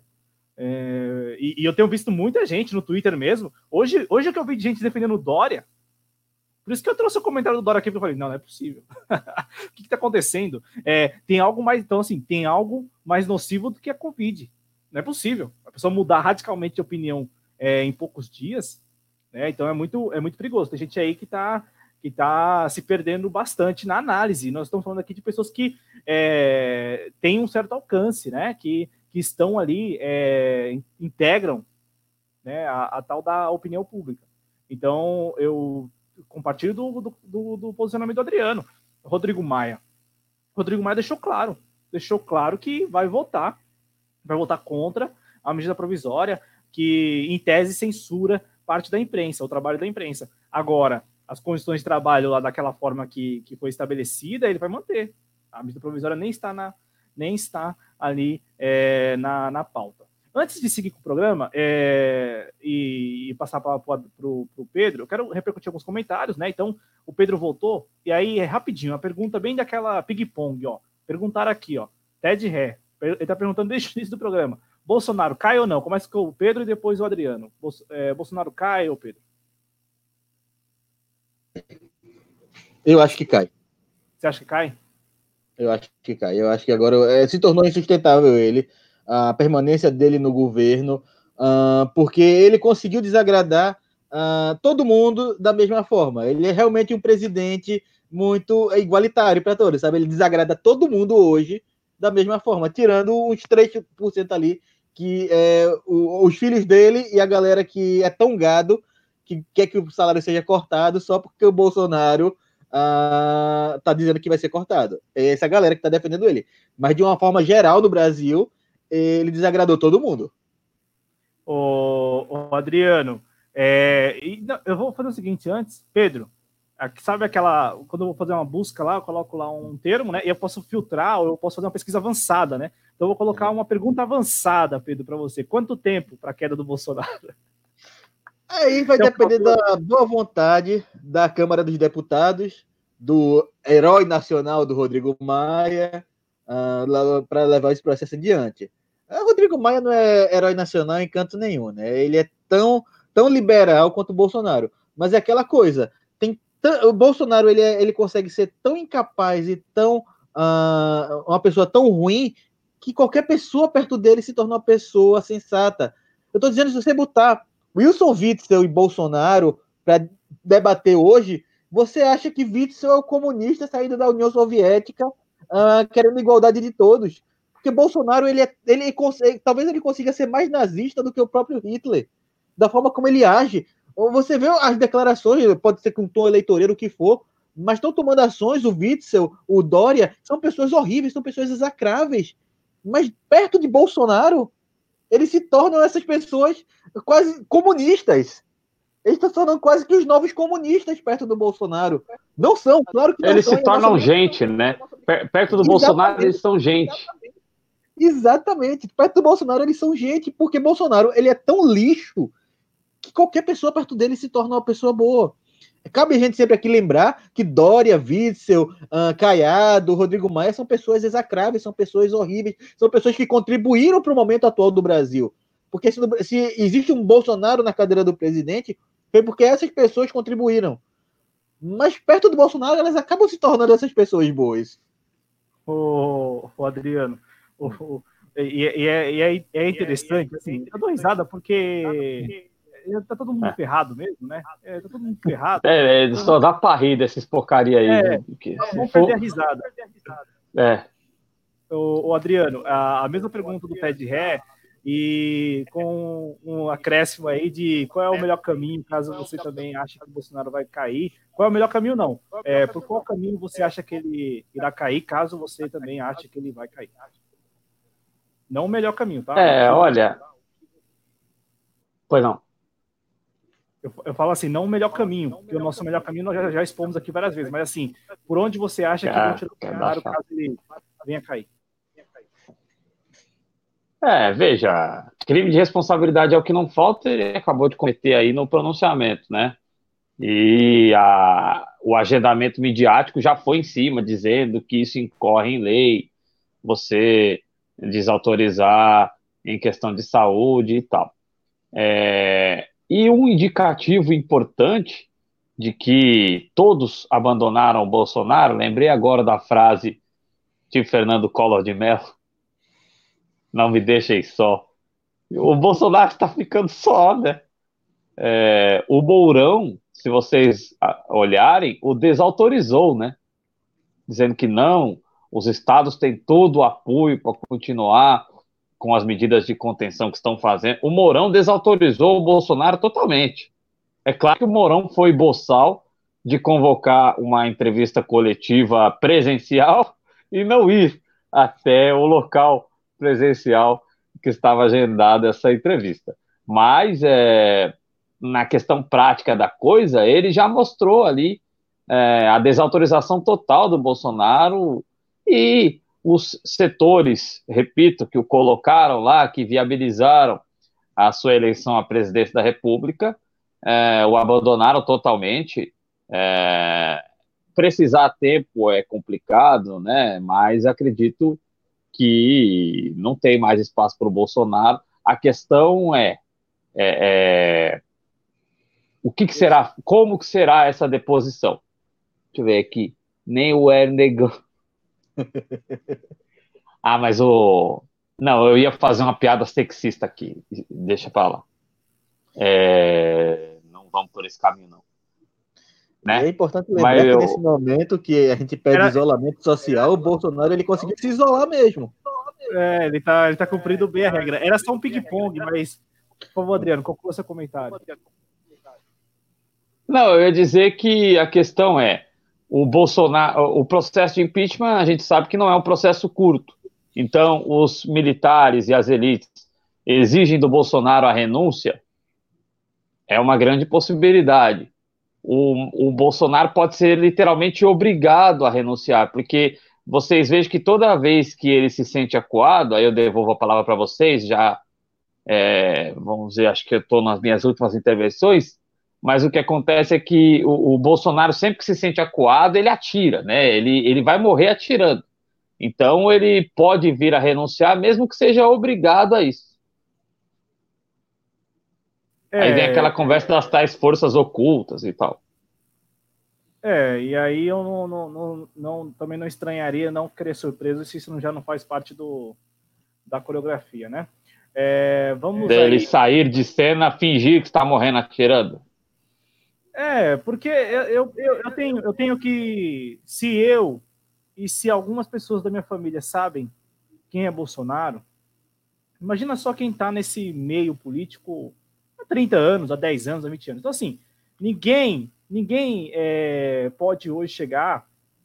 Eu digo assim, né? Claro, político, né? Ou alguém que tem alguma vida pública, porque é, se por acaso o meu primo que votou, ou minha prima que votou, sei lá, é, reconheçam agora Bolsonaro, eu até eu acredito porque né, as pessoas elas não são obrigadas a acompanhar o noticiário e claro que eu vejo que é até preocupante quando as pessoas voltam sem conhecer o candidato, mas é, elas não são obrigadas. No entanto, é, algumas figuras, algumas não, todas, todas, inclusive de partidos de esquerda, né? Inclusive partidos de esquerda que, ai, nossa, dessa vez, não sei o quê. Eu, eu assim, é, com, com, todo respeito à opinião de ambos, eu, eu vejo que Bolsonaro pode até.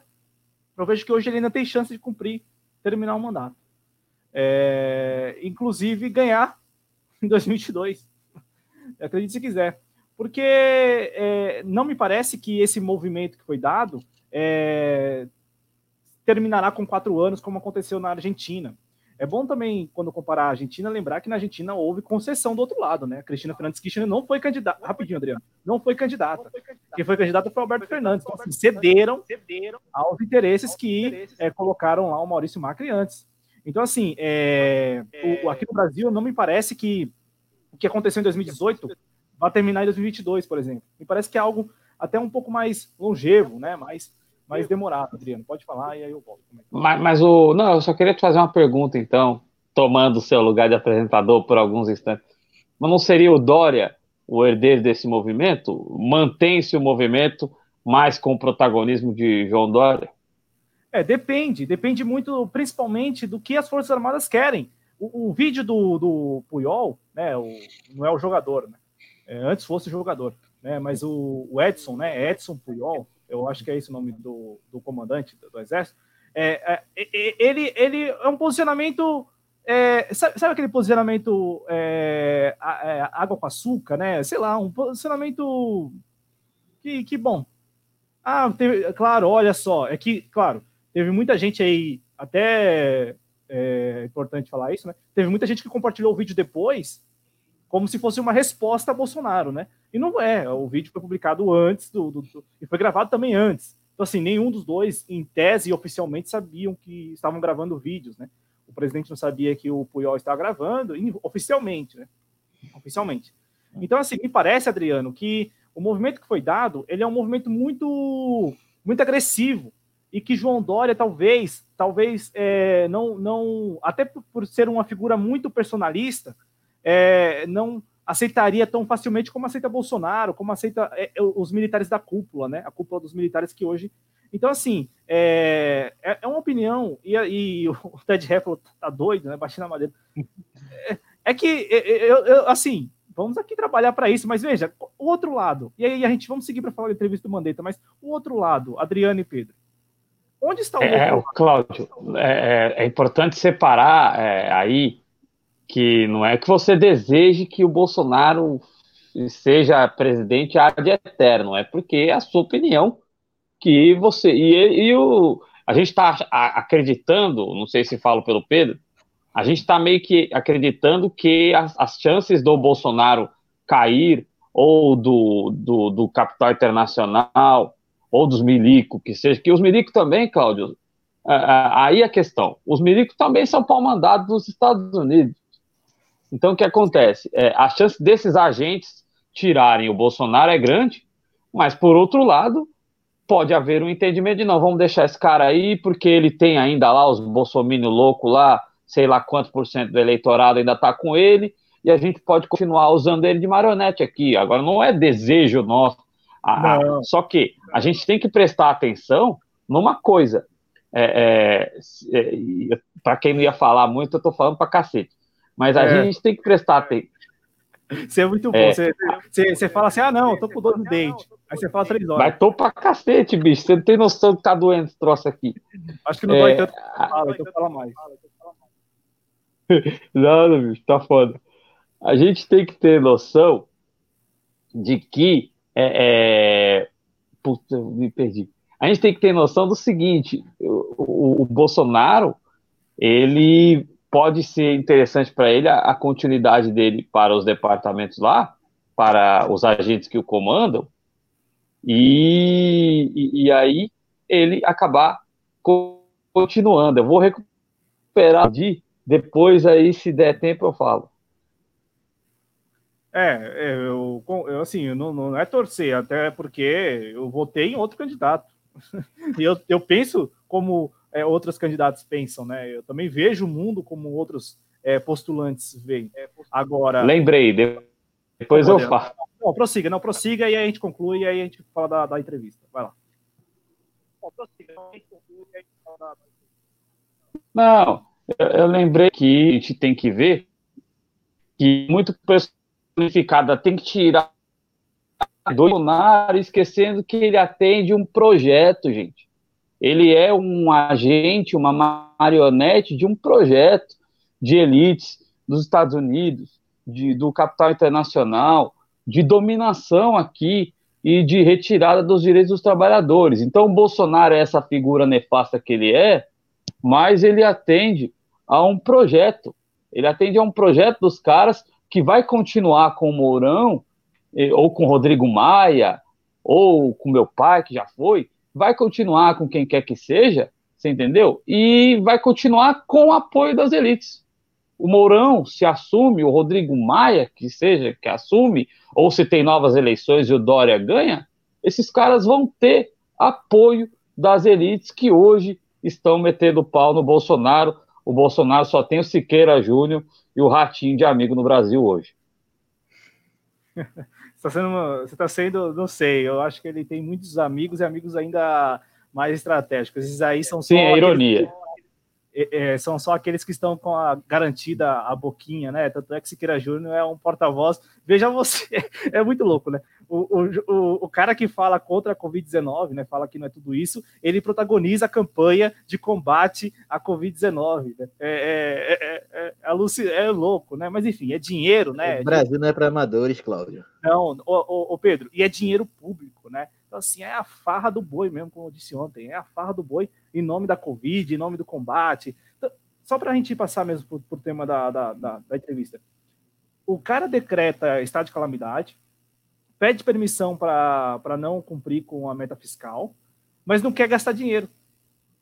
Não quer gastar dinheiro? Não, ele não quer gastar dinheiro com o pobre, com o povo, né? Agora, é, cartão corporativo, sei lá, viagem, enfim, o que estiver ali mais próximo, né, para garantir a, saúde da família, né, da filha, dos filhos e tal. Bom, né?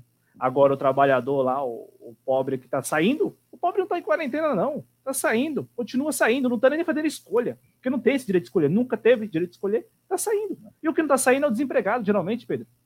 Quem não tá saindo é desempregado. Eu tô aqui em casa, não tô saindo, tô desempregado. imagino que você também. Que se estivesse trabalhando, muito provavelmente estaria trabalhando. Estaria saindo para trabalhar. Então, assim, cara. É... No momento, eu acho que é, é, é algumas pessoas é, estariam numa situação ainda pior, Cláudio. Porque eu acredito que se eu estivesse trabalhando hoje, eu provavelmente teria que desistir do meu emprego porque, como eu já disse para vocês aqui, eu creio que eu já devo ter falado no ar, eu tenho uma idosa em casa morando comigo, eu não poderia expor ela a isso. Se eu não pudesse trabalhar de home office, eu provavelmente perderia meu emprego porque eu, tenho, eu teria um patrão que não, não entenderia a situação em que nós vivemos e queria pensar só no lucro. Eu não poderia só pensar no lucro, eu ia perder renda, porque eu ia ter que desistir de um emprego para não expor uma idosa, 95 anos, com histórico de doença no pulmão, à Covid-19. Sim, não, não. E, e, veja só como as coisas são muito particulares. Eu, eu conheço o caso, conheço o caso de gente que, é, apesar de ter pai ou mãe, é, quando se, quando foi, e, e, sei lá, mora, um caso, né? Mora, sei lá, com os avós. Né? E aí, uhum. quando é ali, é, vai, vai lá no hospital e tal, e é testado, ainda que o, o resultado do teste não seja divulgado, demore, né, sete dias, sei lá, 14 dias, o cara volta para casa, ele não pode seguir morando com os avós, né? Porque senão, se ele tiver ali infectado, enfim, né? Então ele vai recorrer aos pais. E os pais não dão, um, porque os pais, sei lá, tem um, porque assim, a gente tem que considerar que no Brasil tem tanta particularidade que vai desde é, filhos que não falam com os pais, que não vivem mais com os pais, que vivem com os avós, e aí depois tem que voltar, e aí não consegue voltar, e, enfim. Há pontos como o do Pedro, entendeu? O cara que, mesmo empregado, teria que abdicar do trabalho, porque tem um idoso em casa. Né? E nós temos visto isso, Pedro, não é nem, nem, nem provavelmente, nós temos visto isso. Alguns patrões estão liberando seus, seus funcionários, outros seguem aí em firme e forte, né? E, enfim. E isso, isso acontece por quê? Porque há uma indefinição enorme, né, por parte do desgoverno Bolsonaro em seu plano, no, no, seu plano de contingência aí, né, de combate. Eu vou colocar no ar aqui para a gente seguir, ó. Isso aqui é um documento muito legal que eu encontrei, é, do Manuel Pires, economista da, do, da, da Fundação Getúlio Vargas, e aqui tem o seguinte, ó, ele foi elencando, né? E como quantos os países estão gastando é, ali, né, proporcional ao seu PIB. Então veja só, os Estados Unidos, ó, não é nem mais um trilhão e 350 milhões de dólares, né? Nós estamos falando de, já de 2 trilhões de dólares. Então, com toda certeza, esse número aqui aumentou. A, a, os Estados Unidos estão gastando muito mais de 6% do seu PIB, por exemplo.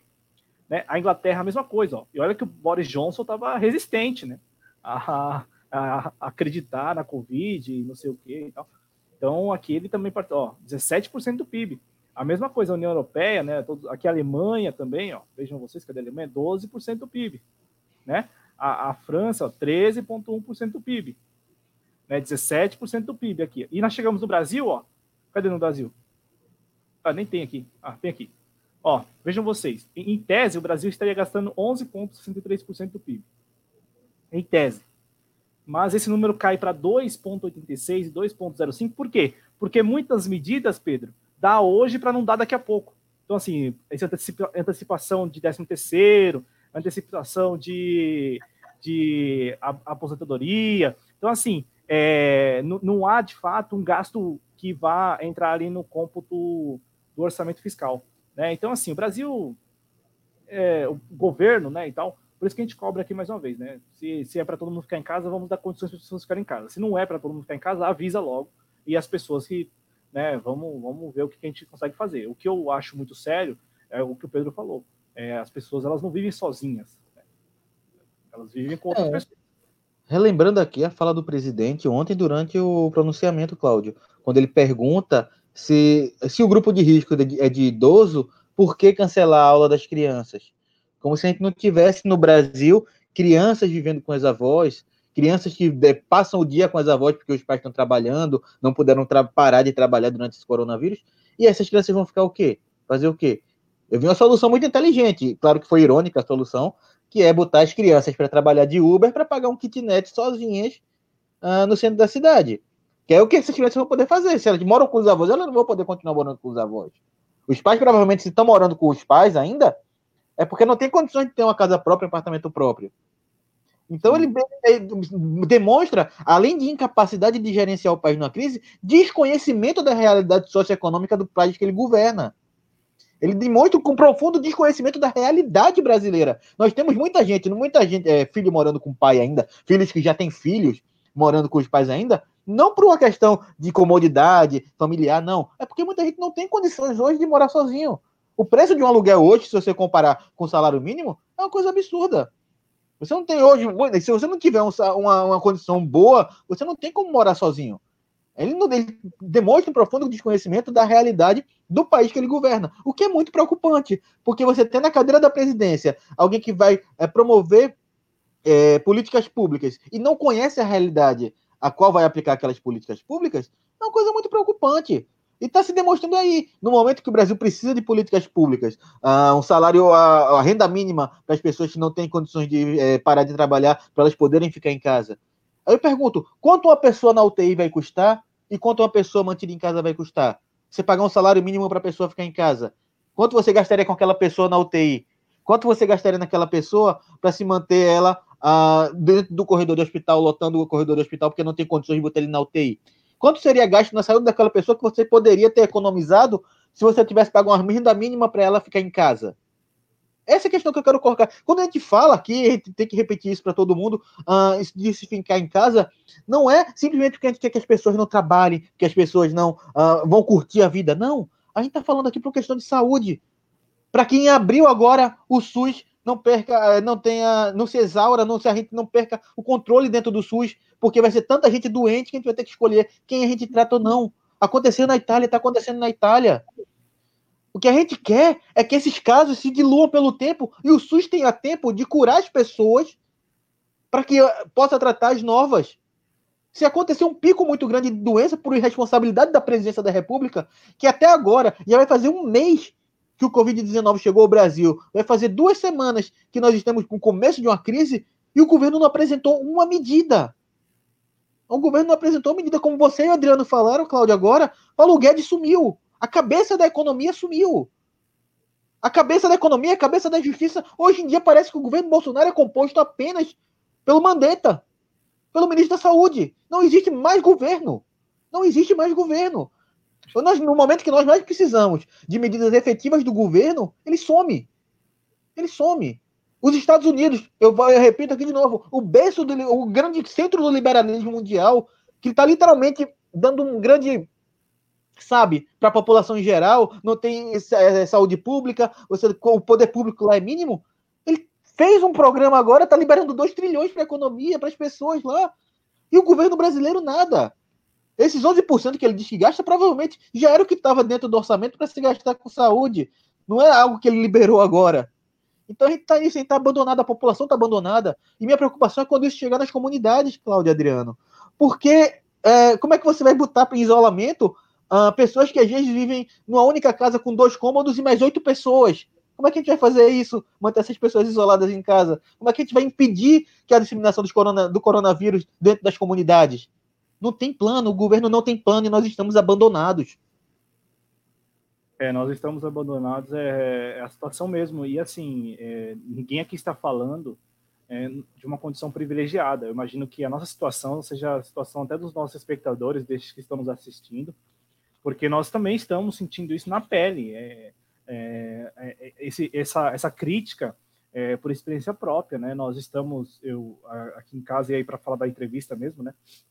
O, o Mandetta, ele, ele, ele, muitos têm elogiado o trabalho dele, mas assim, o Mandetta, ele, ele ainda acha, Pedro, e você falou isso uma vez aqui, recentemente, né? O Mandetta, ele, ele se acha o consultor, ele não é o ministro, né? Como se ele estivesse prestando consultoria para o Ministério da Saúde. Então, assim, ele é o, o ombudsman, ele é o, o, aquela, é o autocrítico, né? Aquele que, olha, o Ministério da Saúde, como ele disse, pode colapsar em abril, e hoje ele chegou a falar o seguinte: é, que o Ministério da Saúde tem problemas de logística. Aí, todas as vezes que ele mencionou esse problema de logística, que ele, enfim, e aí o Adriano vai explicar, porque o Adriano ele acabou comentando no início do vídeo, né, que o Mandetta ele tentou se explicar ali, né, tentou criar uma, uma situação um pouco mais confortável para ele, para que ele sustentasse o que ele acredita, que ele defende isolamento, a quarentena e tal, mas ao mesmo tempo não desagradar o patrão dele. E aí, nessa situação, o Adriano, ele chega a mencionar várias vezes os problemas de logística para enviar medicamento, para enviar insumos, né, máscaras, é, ventiladores, respiradores. E aí eu pensei, ele disse o seguinte, pessoal, eu achei isso assim, cara de pau, cínico. É, ele disse o seguinte, que com os voos sendo cancelados, muitas vezes o Ministério da Saúde manda remessa para o aeroporto e aí chega lá, a remessa não é enviada a remessa não é enviada porque o voo foi cancelado. Aí eu, peraí. Primeiro que nós estamos, vamos lembrar, o Brasil está em situação de calamidade pública, não é, já mudou. Então assim, todas as medidas agora, todas as medidas agora, Pedro, Adriano, são medidas de crise. Então assim, onde estão os aviões da FAB? para enviar as remessas? ah, não, tem que enviar pelas estradas, tem que colocar nos caminhões. Ué, aí o Adriano, ele chegou a falar, e o Pedro falou do, dos ministros, né? Ele chegou a citar o Tarcísio Freitas, que é o ministro da, da infraestrutura, porque é para garantir as estradas abertas, desobstruídas, para o envio dos insumos. Aí eu repito, cara, na boa, é, para que o decreto de calamidade pública já, ainda? Por quê? Vamos lá, então, vamos revogar o decreto. Pede para o Congresso né, voltar à normalidade. Me parece, Adriano, que é, nós estamos talvez tendo ciência disso, não tem informação. Mas me parece que essa farra está acontecendo ali nos bastidores, porque não é possível. Eu, se eu pensei nisso, em usar aviões da FAB, como que o ministro da Saúde, em meio a uma crise, não é, não é situação normal, crise, ele não pensa nisso. Ele prefere mandar pela graneiro.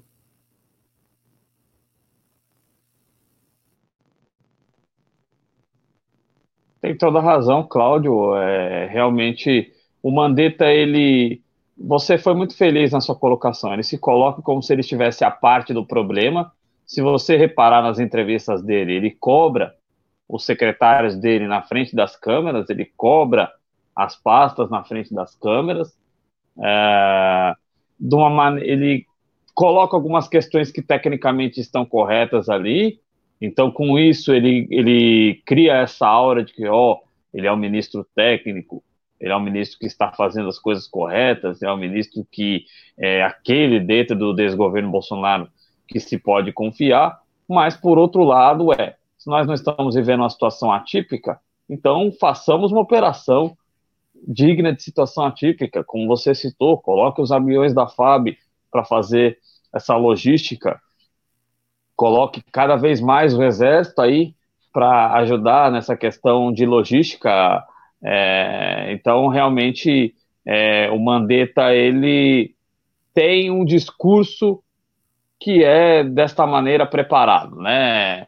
Ele ele se aproveita do fato de que a, de que a mídia corporativa está atacando o discurso, porque é conveniente para ela atacar, para minar cada vez mais a figura do Bolsonaro, não que não seja merecido, de novo, ninguém está aqui torcendo pelo Bolsonaro, mas é a figura do Bolsonaro e não pegam esses erros aí, vamos dizer assim, esses erros de cálculo do Mandetta, como estes de se colocar a parte do problema e de uh, tratar as questões superficial e uh, com essa dualidade, né? Com essa dualidade o Mandetta, ele, ao mesmo tempo que fala da importância da, das questões técnicas, como isolamento e como medidas que o Ministério da Saúde, da qual ele fala como se não fosse ministro, deva tomar.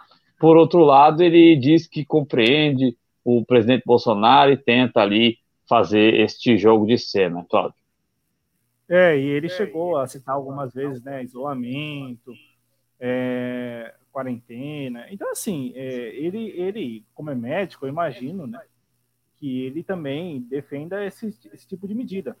Agora, como eu disse no início do vídeo e falei aqui outras vezes já em outras oportunidades, me parece que o eticamente, profissionalmente, tal, caberia deixar o governo. É, não sei. Ah, com também. certeza. Eu, eu teria deixado na, no lugar dele. Adriano, então, e aí eu não sei também, né? Porque para um médico, é, já diante dessa da, da, gravidade que impõe aí a Covid-19, também não sei se seria correto, né? Eu estou aqui falando de fora, né? Não sei também, né? É, é, então, assim, eu, eu, fico, eu fico muito pensativo quanto à, à efetividade do trabalho do Mandetta. Porque nós estamos lembrando aqui que os números eles estão sendo atualizados diariamente, mas não tem uma plataforma específica para tratar disso, não tem transparência.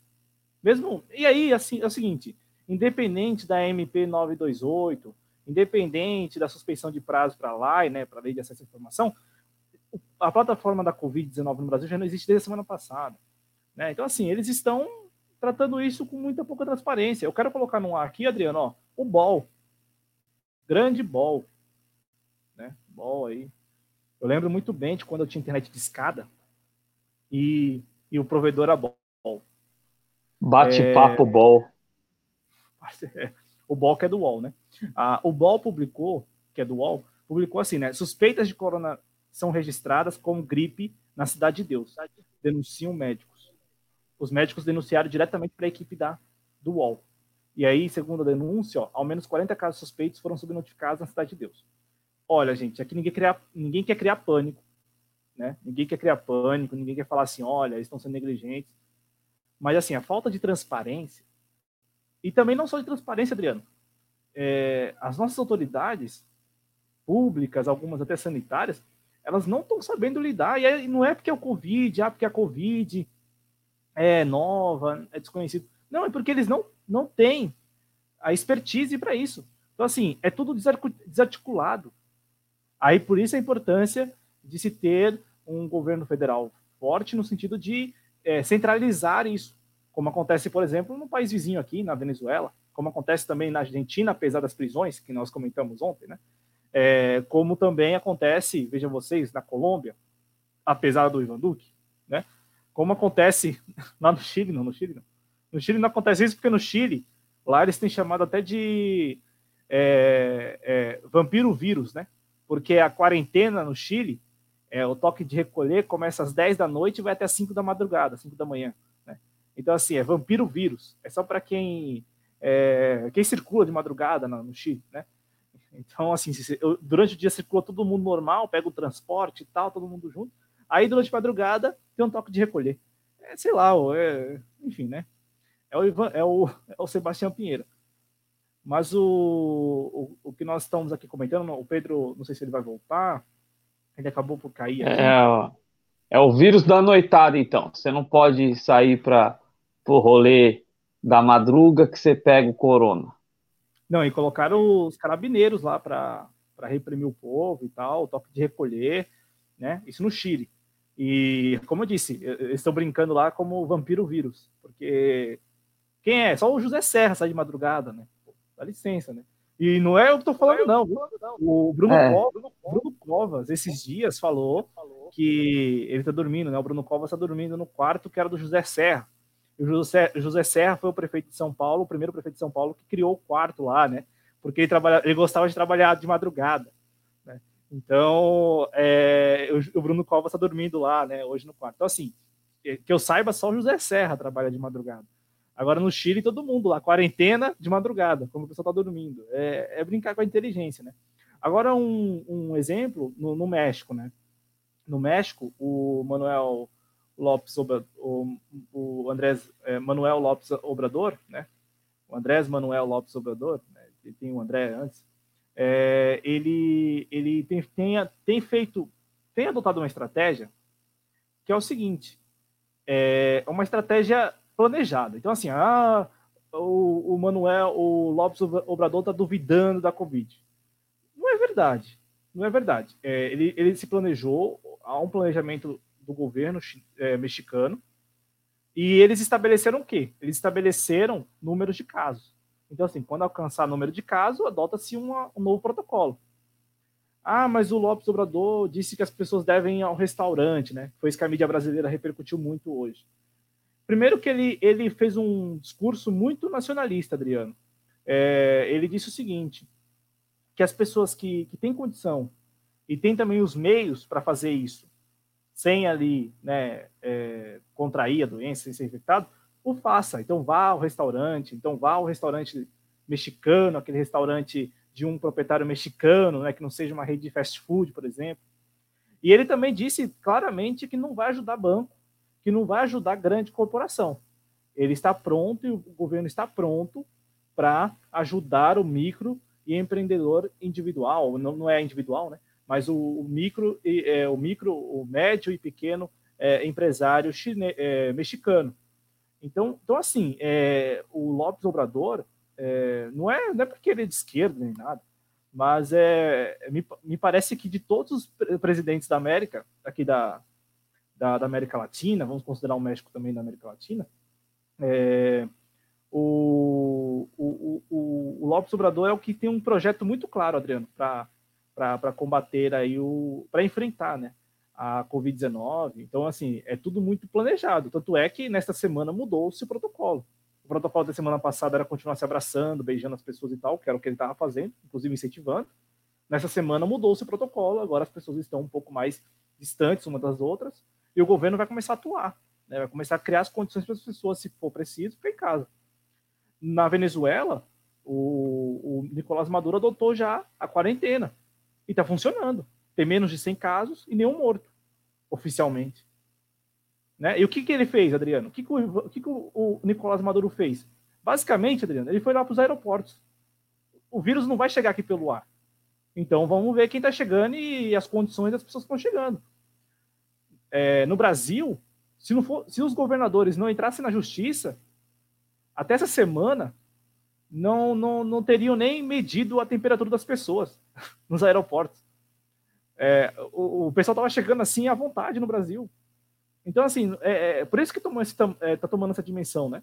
Porque se permitiu a entrada. E, claro, mais uma medida aí que, que foi é, negligente, no mínimo, do desgoverno Bolsonaro, principalmente pela Anvisa, né? Que é comandada também por um negacionista, né?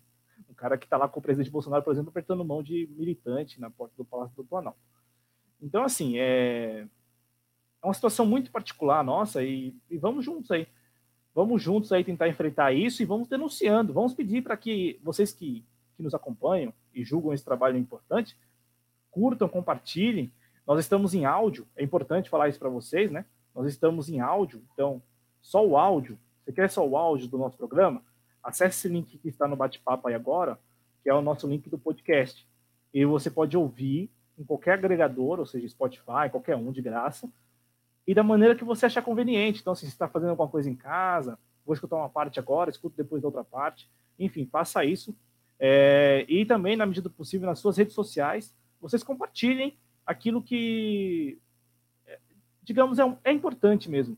Vamos tentar impedir que a medida provisória 927, 928, elas é, continuem valendo. Vamos lutar para que elas é, sejam suspensas. Vamos também militar neste momento, antes de, assim, com todo respeito, antes de pedir impeachment, antes de pedir derrubada, vamos militar para que o. Eu sei que isso é, isso é muito difícil, mas vamos militar para que a economia estabeleça um plano para que as pessoas fiquem em casa.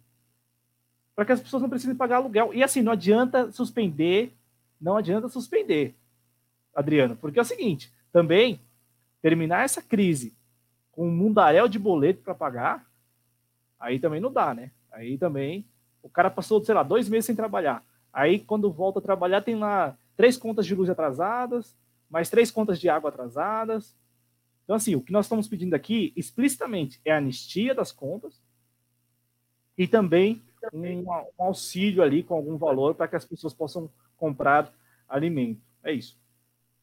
É. é. A anistia, infelizmente, é muito difícil porque é, a privataria, né, em relação aos ativos do Estado brasileiro ocorreu e isso está na mão do capital internacional que não vai ter dó, né? não vai ter dó, mas é, é isso, precisamos ter um plano para que o Estado faça seu papel junto ao cidadão. Se o Estado não servir para auxiliar o cidadão, não tem porquê de ter Estado nacional, né? E nós não podemos deixar essas elites que estão no poder destruir o Estado brasileiro, Cláudio. Isso. E o Adriano, ele é bem claro, ele é taxativo é, não há de que é, ter Estado nacional, é, mas ninguém aqui está militando contra o Estado. Ao contrário, se por acaso nós. Não, não, eu, eu, eu, sou totalmente contra a anarquia. Não, não tem como você. É, a anarquia é muito bonito no, no em livros de romance, é, onde você tem ali a, a, o bicho pegando. É, é, muito bonito ali, mas na, na vida real não tem como você estabelecer é uma anarquia. Então, é, é, o Estado brasileiro precisa voltar a funcionar, porque se ele não funcionar para o povo, aí sim está estabelecida a anarquia, não é isso que a gente quer, Cláudio. É, e o lance todo, Adriano, não é que está estabelecida a anarquia, né? Está, o Estado ele continua existindo, mas sendo usado. Anarcocapitalismo, Cláudio. Perfeito, perfeito. Porque é o seguinte. que é, é a grande desgraça, né? Anarcocapitalismo.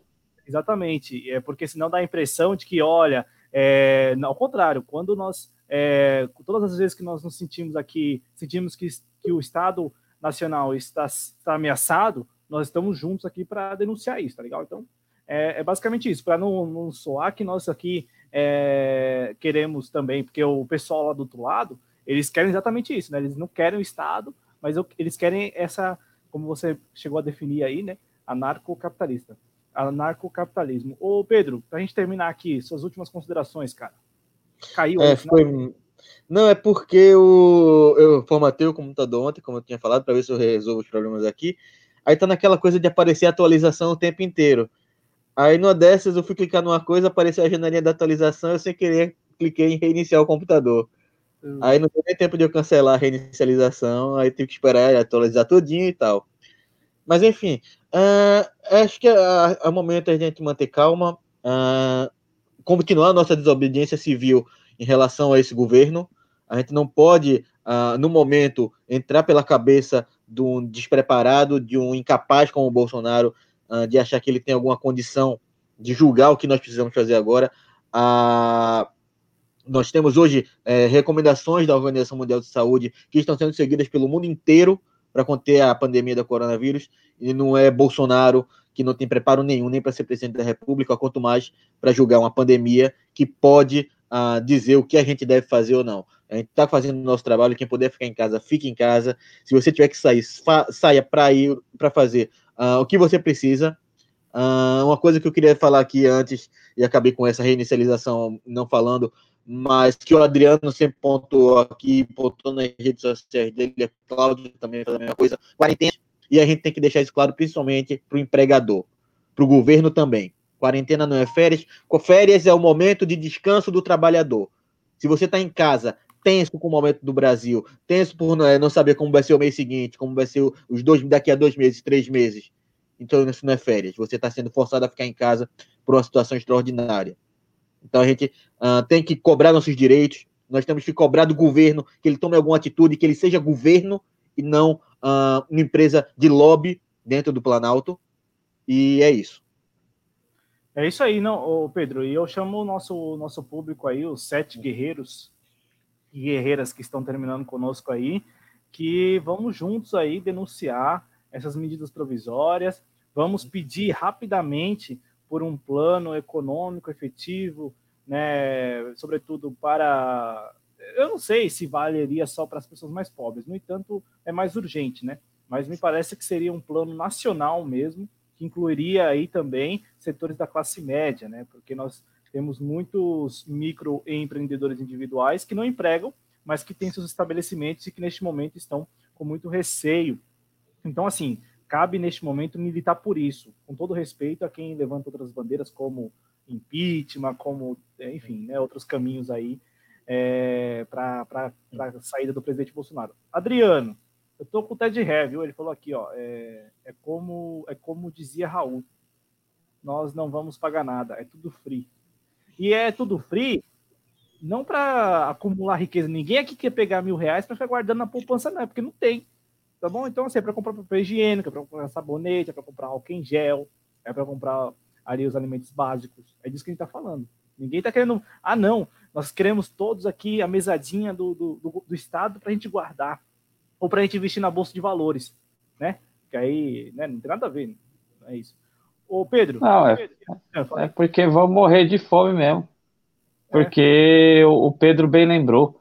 Aliás, é, né? Folga.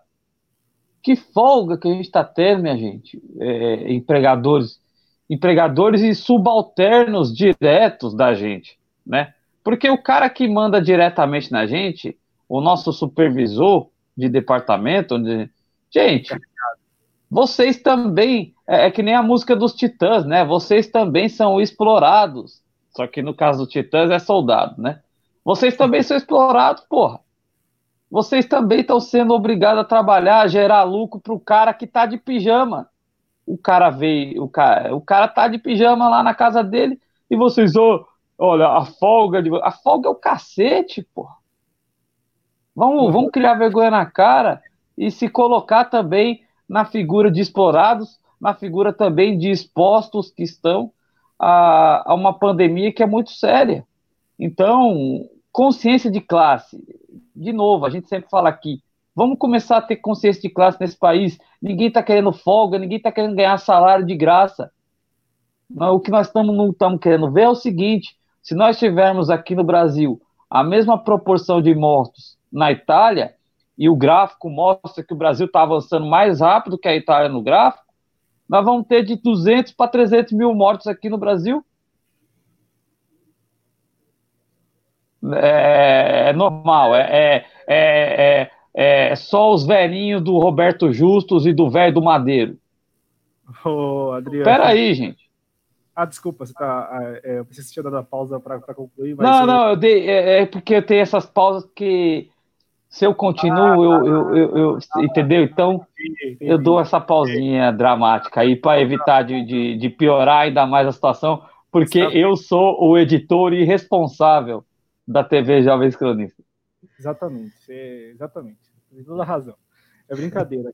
A nossa relação é, nos bastidores ela é muito boa.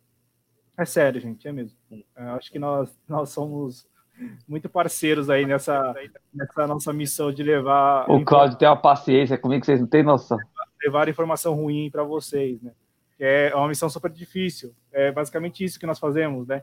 E olha que hoje essa edição é extraordinária, né? Então, assim, tipo assim, nós poderíamos ter segurado pelo menos até amanhã, né? Para ter uma edição a menos aí de notícia ruim para vocês, mas não. Nós aqui sentimos a necessidade de conversar sobre esses assuntos com vocês, porque é, é preciso, neste momento, é, manter a. Olha, não é porque a Globo falou, não, mas é calma, calma, né?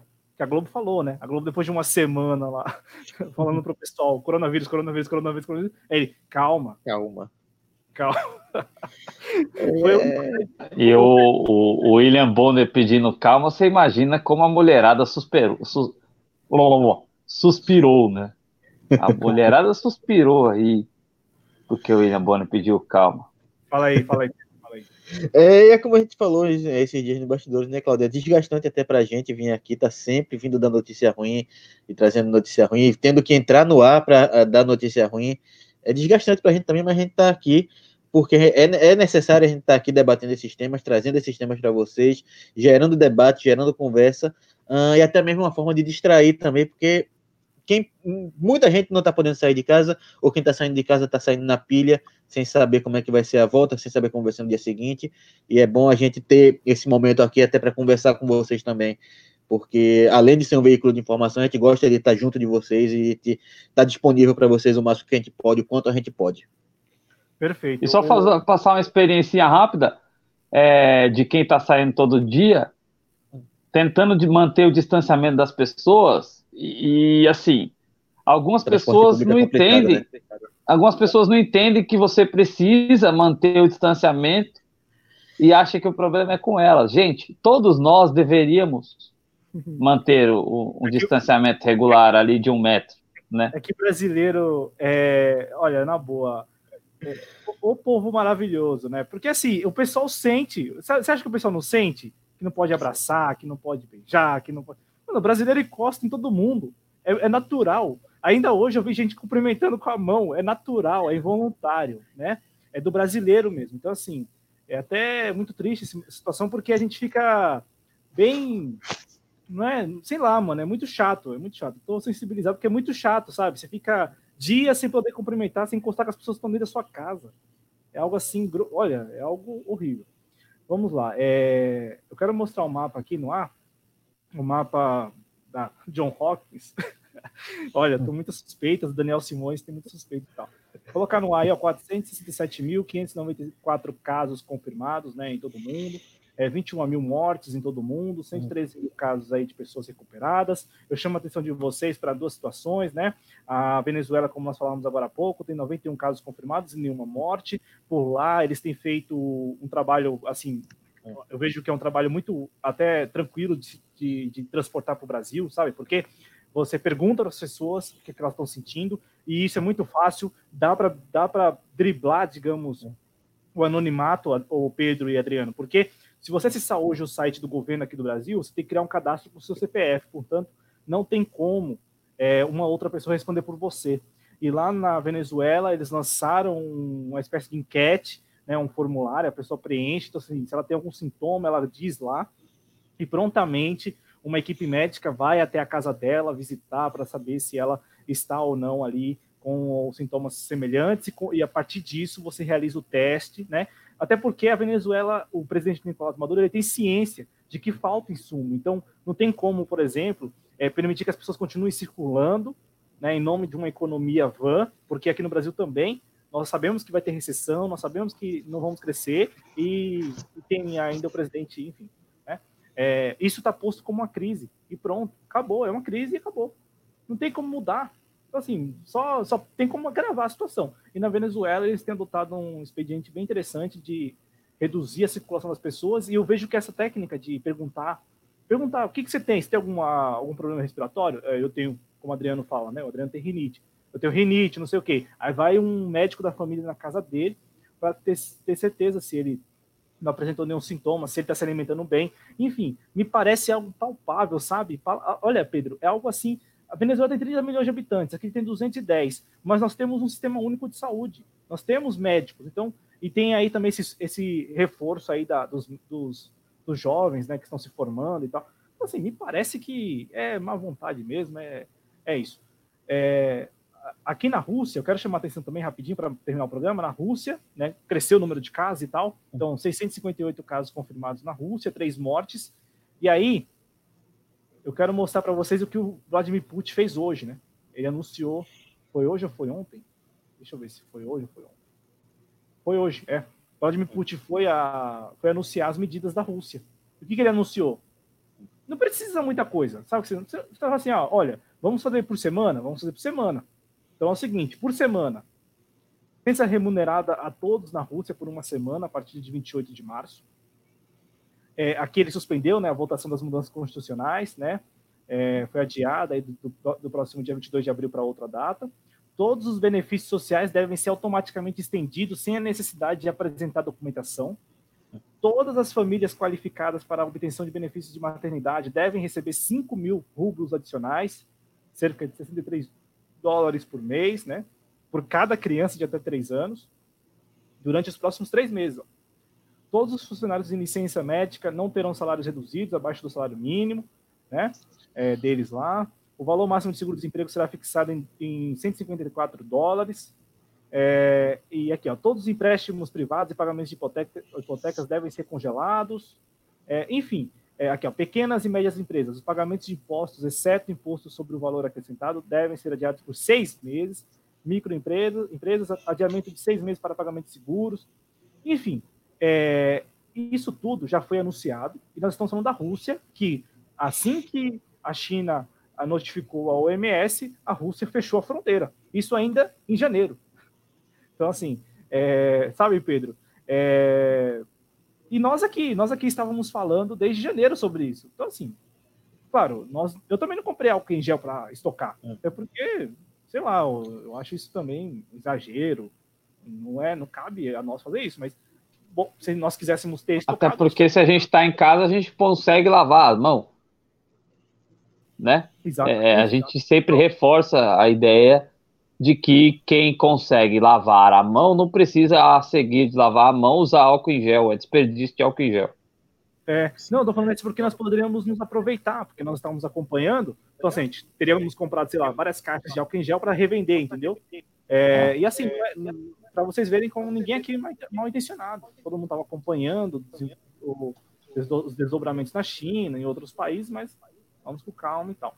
Um outro, um outro aspecto que eu, que eu quero abordar, que eu acabei esquecendo, o ministro da Saúde ele mentiu. Porque ele chegou a falar na entrevista, Pedro, que em fevereiro, em janeiro e fevereiro, ele estava notificando as pessoas. E aí ele falou assim: as pessoas foram para a praia, foram para bares. Eu estava aqui em fevereiro e não vi nenhuma campanha do Ministério da Saúde alertando as pessoas. Exatamente, não houve nada. A gente teve carnaval, teve tudo, a gente passou esse momento é, de grandes festas, de festas populares, sem que houvesse o devido cuidado. Claro que no momento do carnaval, o coronavírus era uma coisa muito distante aqui. No último dia de carnaval, confirmou-se o primeiro caso em São Paulo. Era um caso isolado, não havia ainda transmissão comunitária. Uh, mas desse ponto, da primeira da chegada do primeiro é, infectado do coronavírus até agora, já vai fazer um mês. E teve um mês para o governo tomar atitudes, para impedir que se chegasse mais gente com coronavírus, para isolar mais o país, e não foi feito nada. Os Estados Unidos acabou de emitir uma recomendação para que esses cidadãos saiam do Brasil. Acabou não, hoje foi hoje mais cedo, outro pela noite, não sei certo. Mas é recomendação para que os cidadãos é, estadunidenses saiam do Brasil e voltem aos Estados Unidos. Eles sabem que isso aqui é uma bomba prestes a estourar. Eles sabem que aqui provavelmente vai ser muito pior do que está sendo lá fora pela falta de ação do governo. E, e, nós estamos falando isso com base na subnotificação, tá? Porque se depender dos números oficiais, enfim, eles vão falar sempre que está crescendo dentro da expectativa e os números vão ficar aí nessa faixa. O Adriano, é, para a gente terminar duas horas encravados, como sempre, sempre, né? Aqui, aqui sempre é assim. Ó, eu quero aqui repercutir rapidinho. É... Aqui eu vou ler, eu vou ler. Aí, ó, a gente vai ler, Ted Real. É que vocês não leem tudo, mas muito engraçado a live. Não, não, eu não leio tudo. O Adriano não lê tudo. O Adriano, quando está apresentando, ele é muito melhor. Ele é muito é. melhor do que eu nessa atenção com os espectadores. Mas vamos lá, ó. Eu quero voltar aqui que o, o Ted Harry comentou, aqui nós lemos, né, tudo free, e o, o Márcio Caraço, ele disse que tá, lá em Mauá rolou o panelaço. Ele, inclusive, deixou a live para ir poder bater panela lá, né? É, e aí ele fala, e agora, depois da declaração do Bolsonaro, como fica o povo tem que obedecer, né? É, e, assim, hoje eu vi muito pouco reflexo, assim, as pessoas seguem em quarentena, tentando respeitar, o que eu acho muito difícil é as pessoas se manterem sem as devidas sem as condições para isso, né? E, e, e, o Bolsonaro meio que se antecipa também quando ele vai lá e fala, olha, a economia não vai crescer. Tá dada, tá posta que não vai crescer mesmo. E ah, estimula ainda mais aquele empregador que não tem respeito, que era o que a gente estava falando anteriormente. Falar, não, você vai continuar trabalhando aí sim. Porque, sinceramente, Cláudio, é uma coisa que a gente tratou é, nesses especiais, vamos dizer assim, de coronavírus que a gente está fazendo, num, alguns programas atrás, né? É, está fechado o comércio, mas quem, quem não está visível está trabalhando. É. Não é só serviço essencial, não. Quem não está visível, quem não está com a sua porta de aço é, virada para a rua, está trabalhando. Sim. Não, e aqui em São Paulo a gente tem uma dinâmica que é muito particular, na Zona Norte principalmente, que são estrangeiros, sobretudo bolivianos, é, que trabalham escondido assim, né, em, em, em casas e costurando ali. É, eu já eu conheço alguns, eles já falaram para mim que trabalham, da, tipo, alguns trabalham, Pedro, das 7 às 10 da noite. E, e, eles já até comentaram comigo, um comentou recentemente comigo que não tá mais, não é muito, não tem muita vantagem mais ficar no Brasil, porque a moeda é muito desvalorizada, então compensa mais voltar para lá. Antes era quatro vezes mais, hoje está valendo um pouco mais de uma vez, entendeu? Então não tem muita vantagem. Só que eu quero chamar a atenção é que essas pessoas estão lá dentro das suas casas, sem que ninguém é, vê e tal, trabalhando, elas continuam costurando, né? Apesar do, do Bom Retiro fechado, apesar da, do braço fechado. É, é, exatamente, eu vi vários hoje, Fernando, eu vi vários hoje, pedreiros trabalhando, né? Eu vi um, alguns é, lá no, no, no, na Zona Norte rejuntando, né? Um, pastilhas assim na fachada o pessoal está trabalhando por quê? Porque, enfim, se não, se não houver uma renda. É. Então, assim, ô Pedro, não é que elas estão escolhendo. Elas nem pensaram em escolher. Elas saem como se fosse, né? Tal, e, e vida que segue. Fernando disse que deveria retirar, pelo menos temporariamente, os embargos econômicos da Venezuela. Concordo. E o Nicolás Maduro. Do Irã também.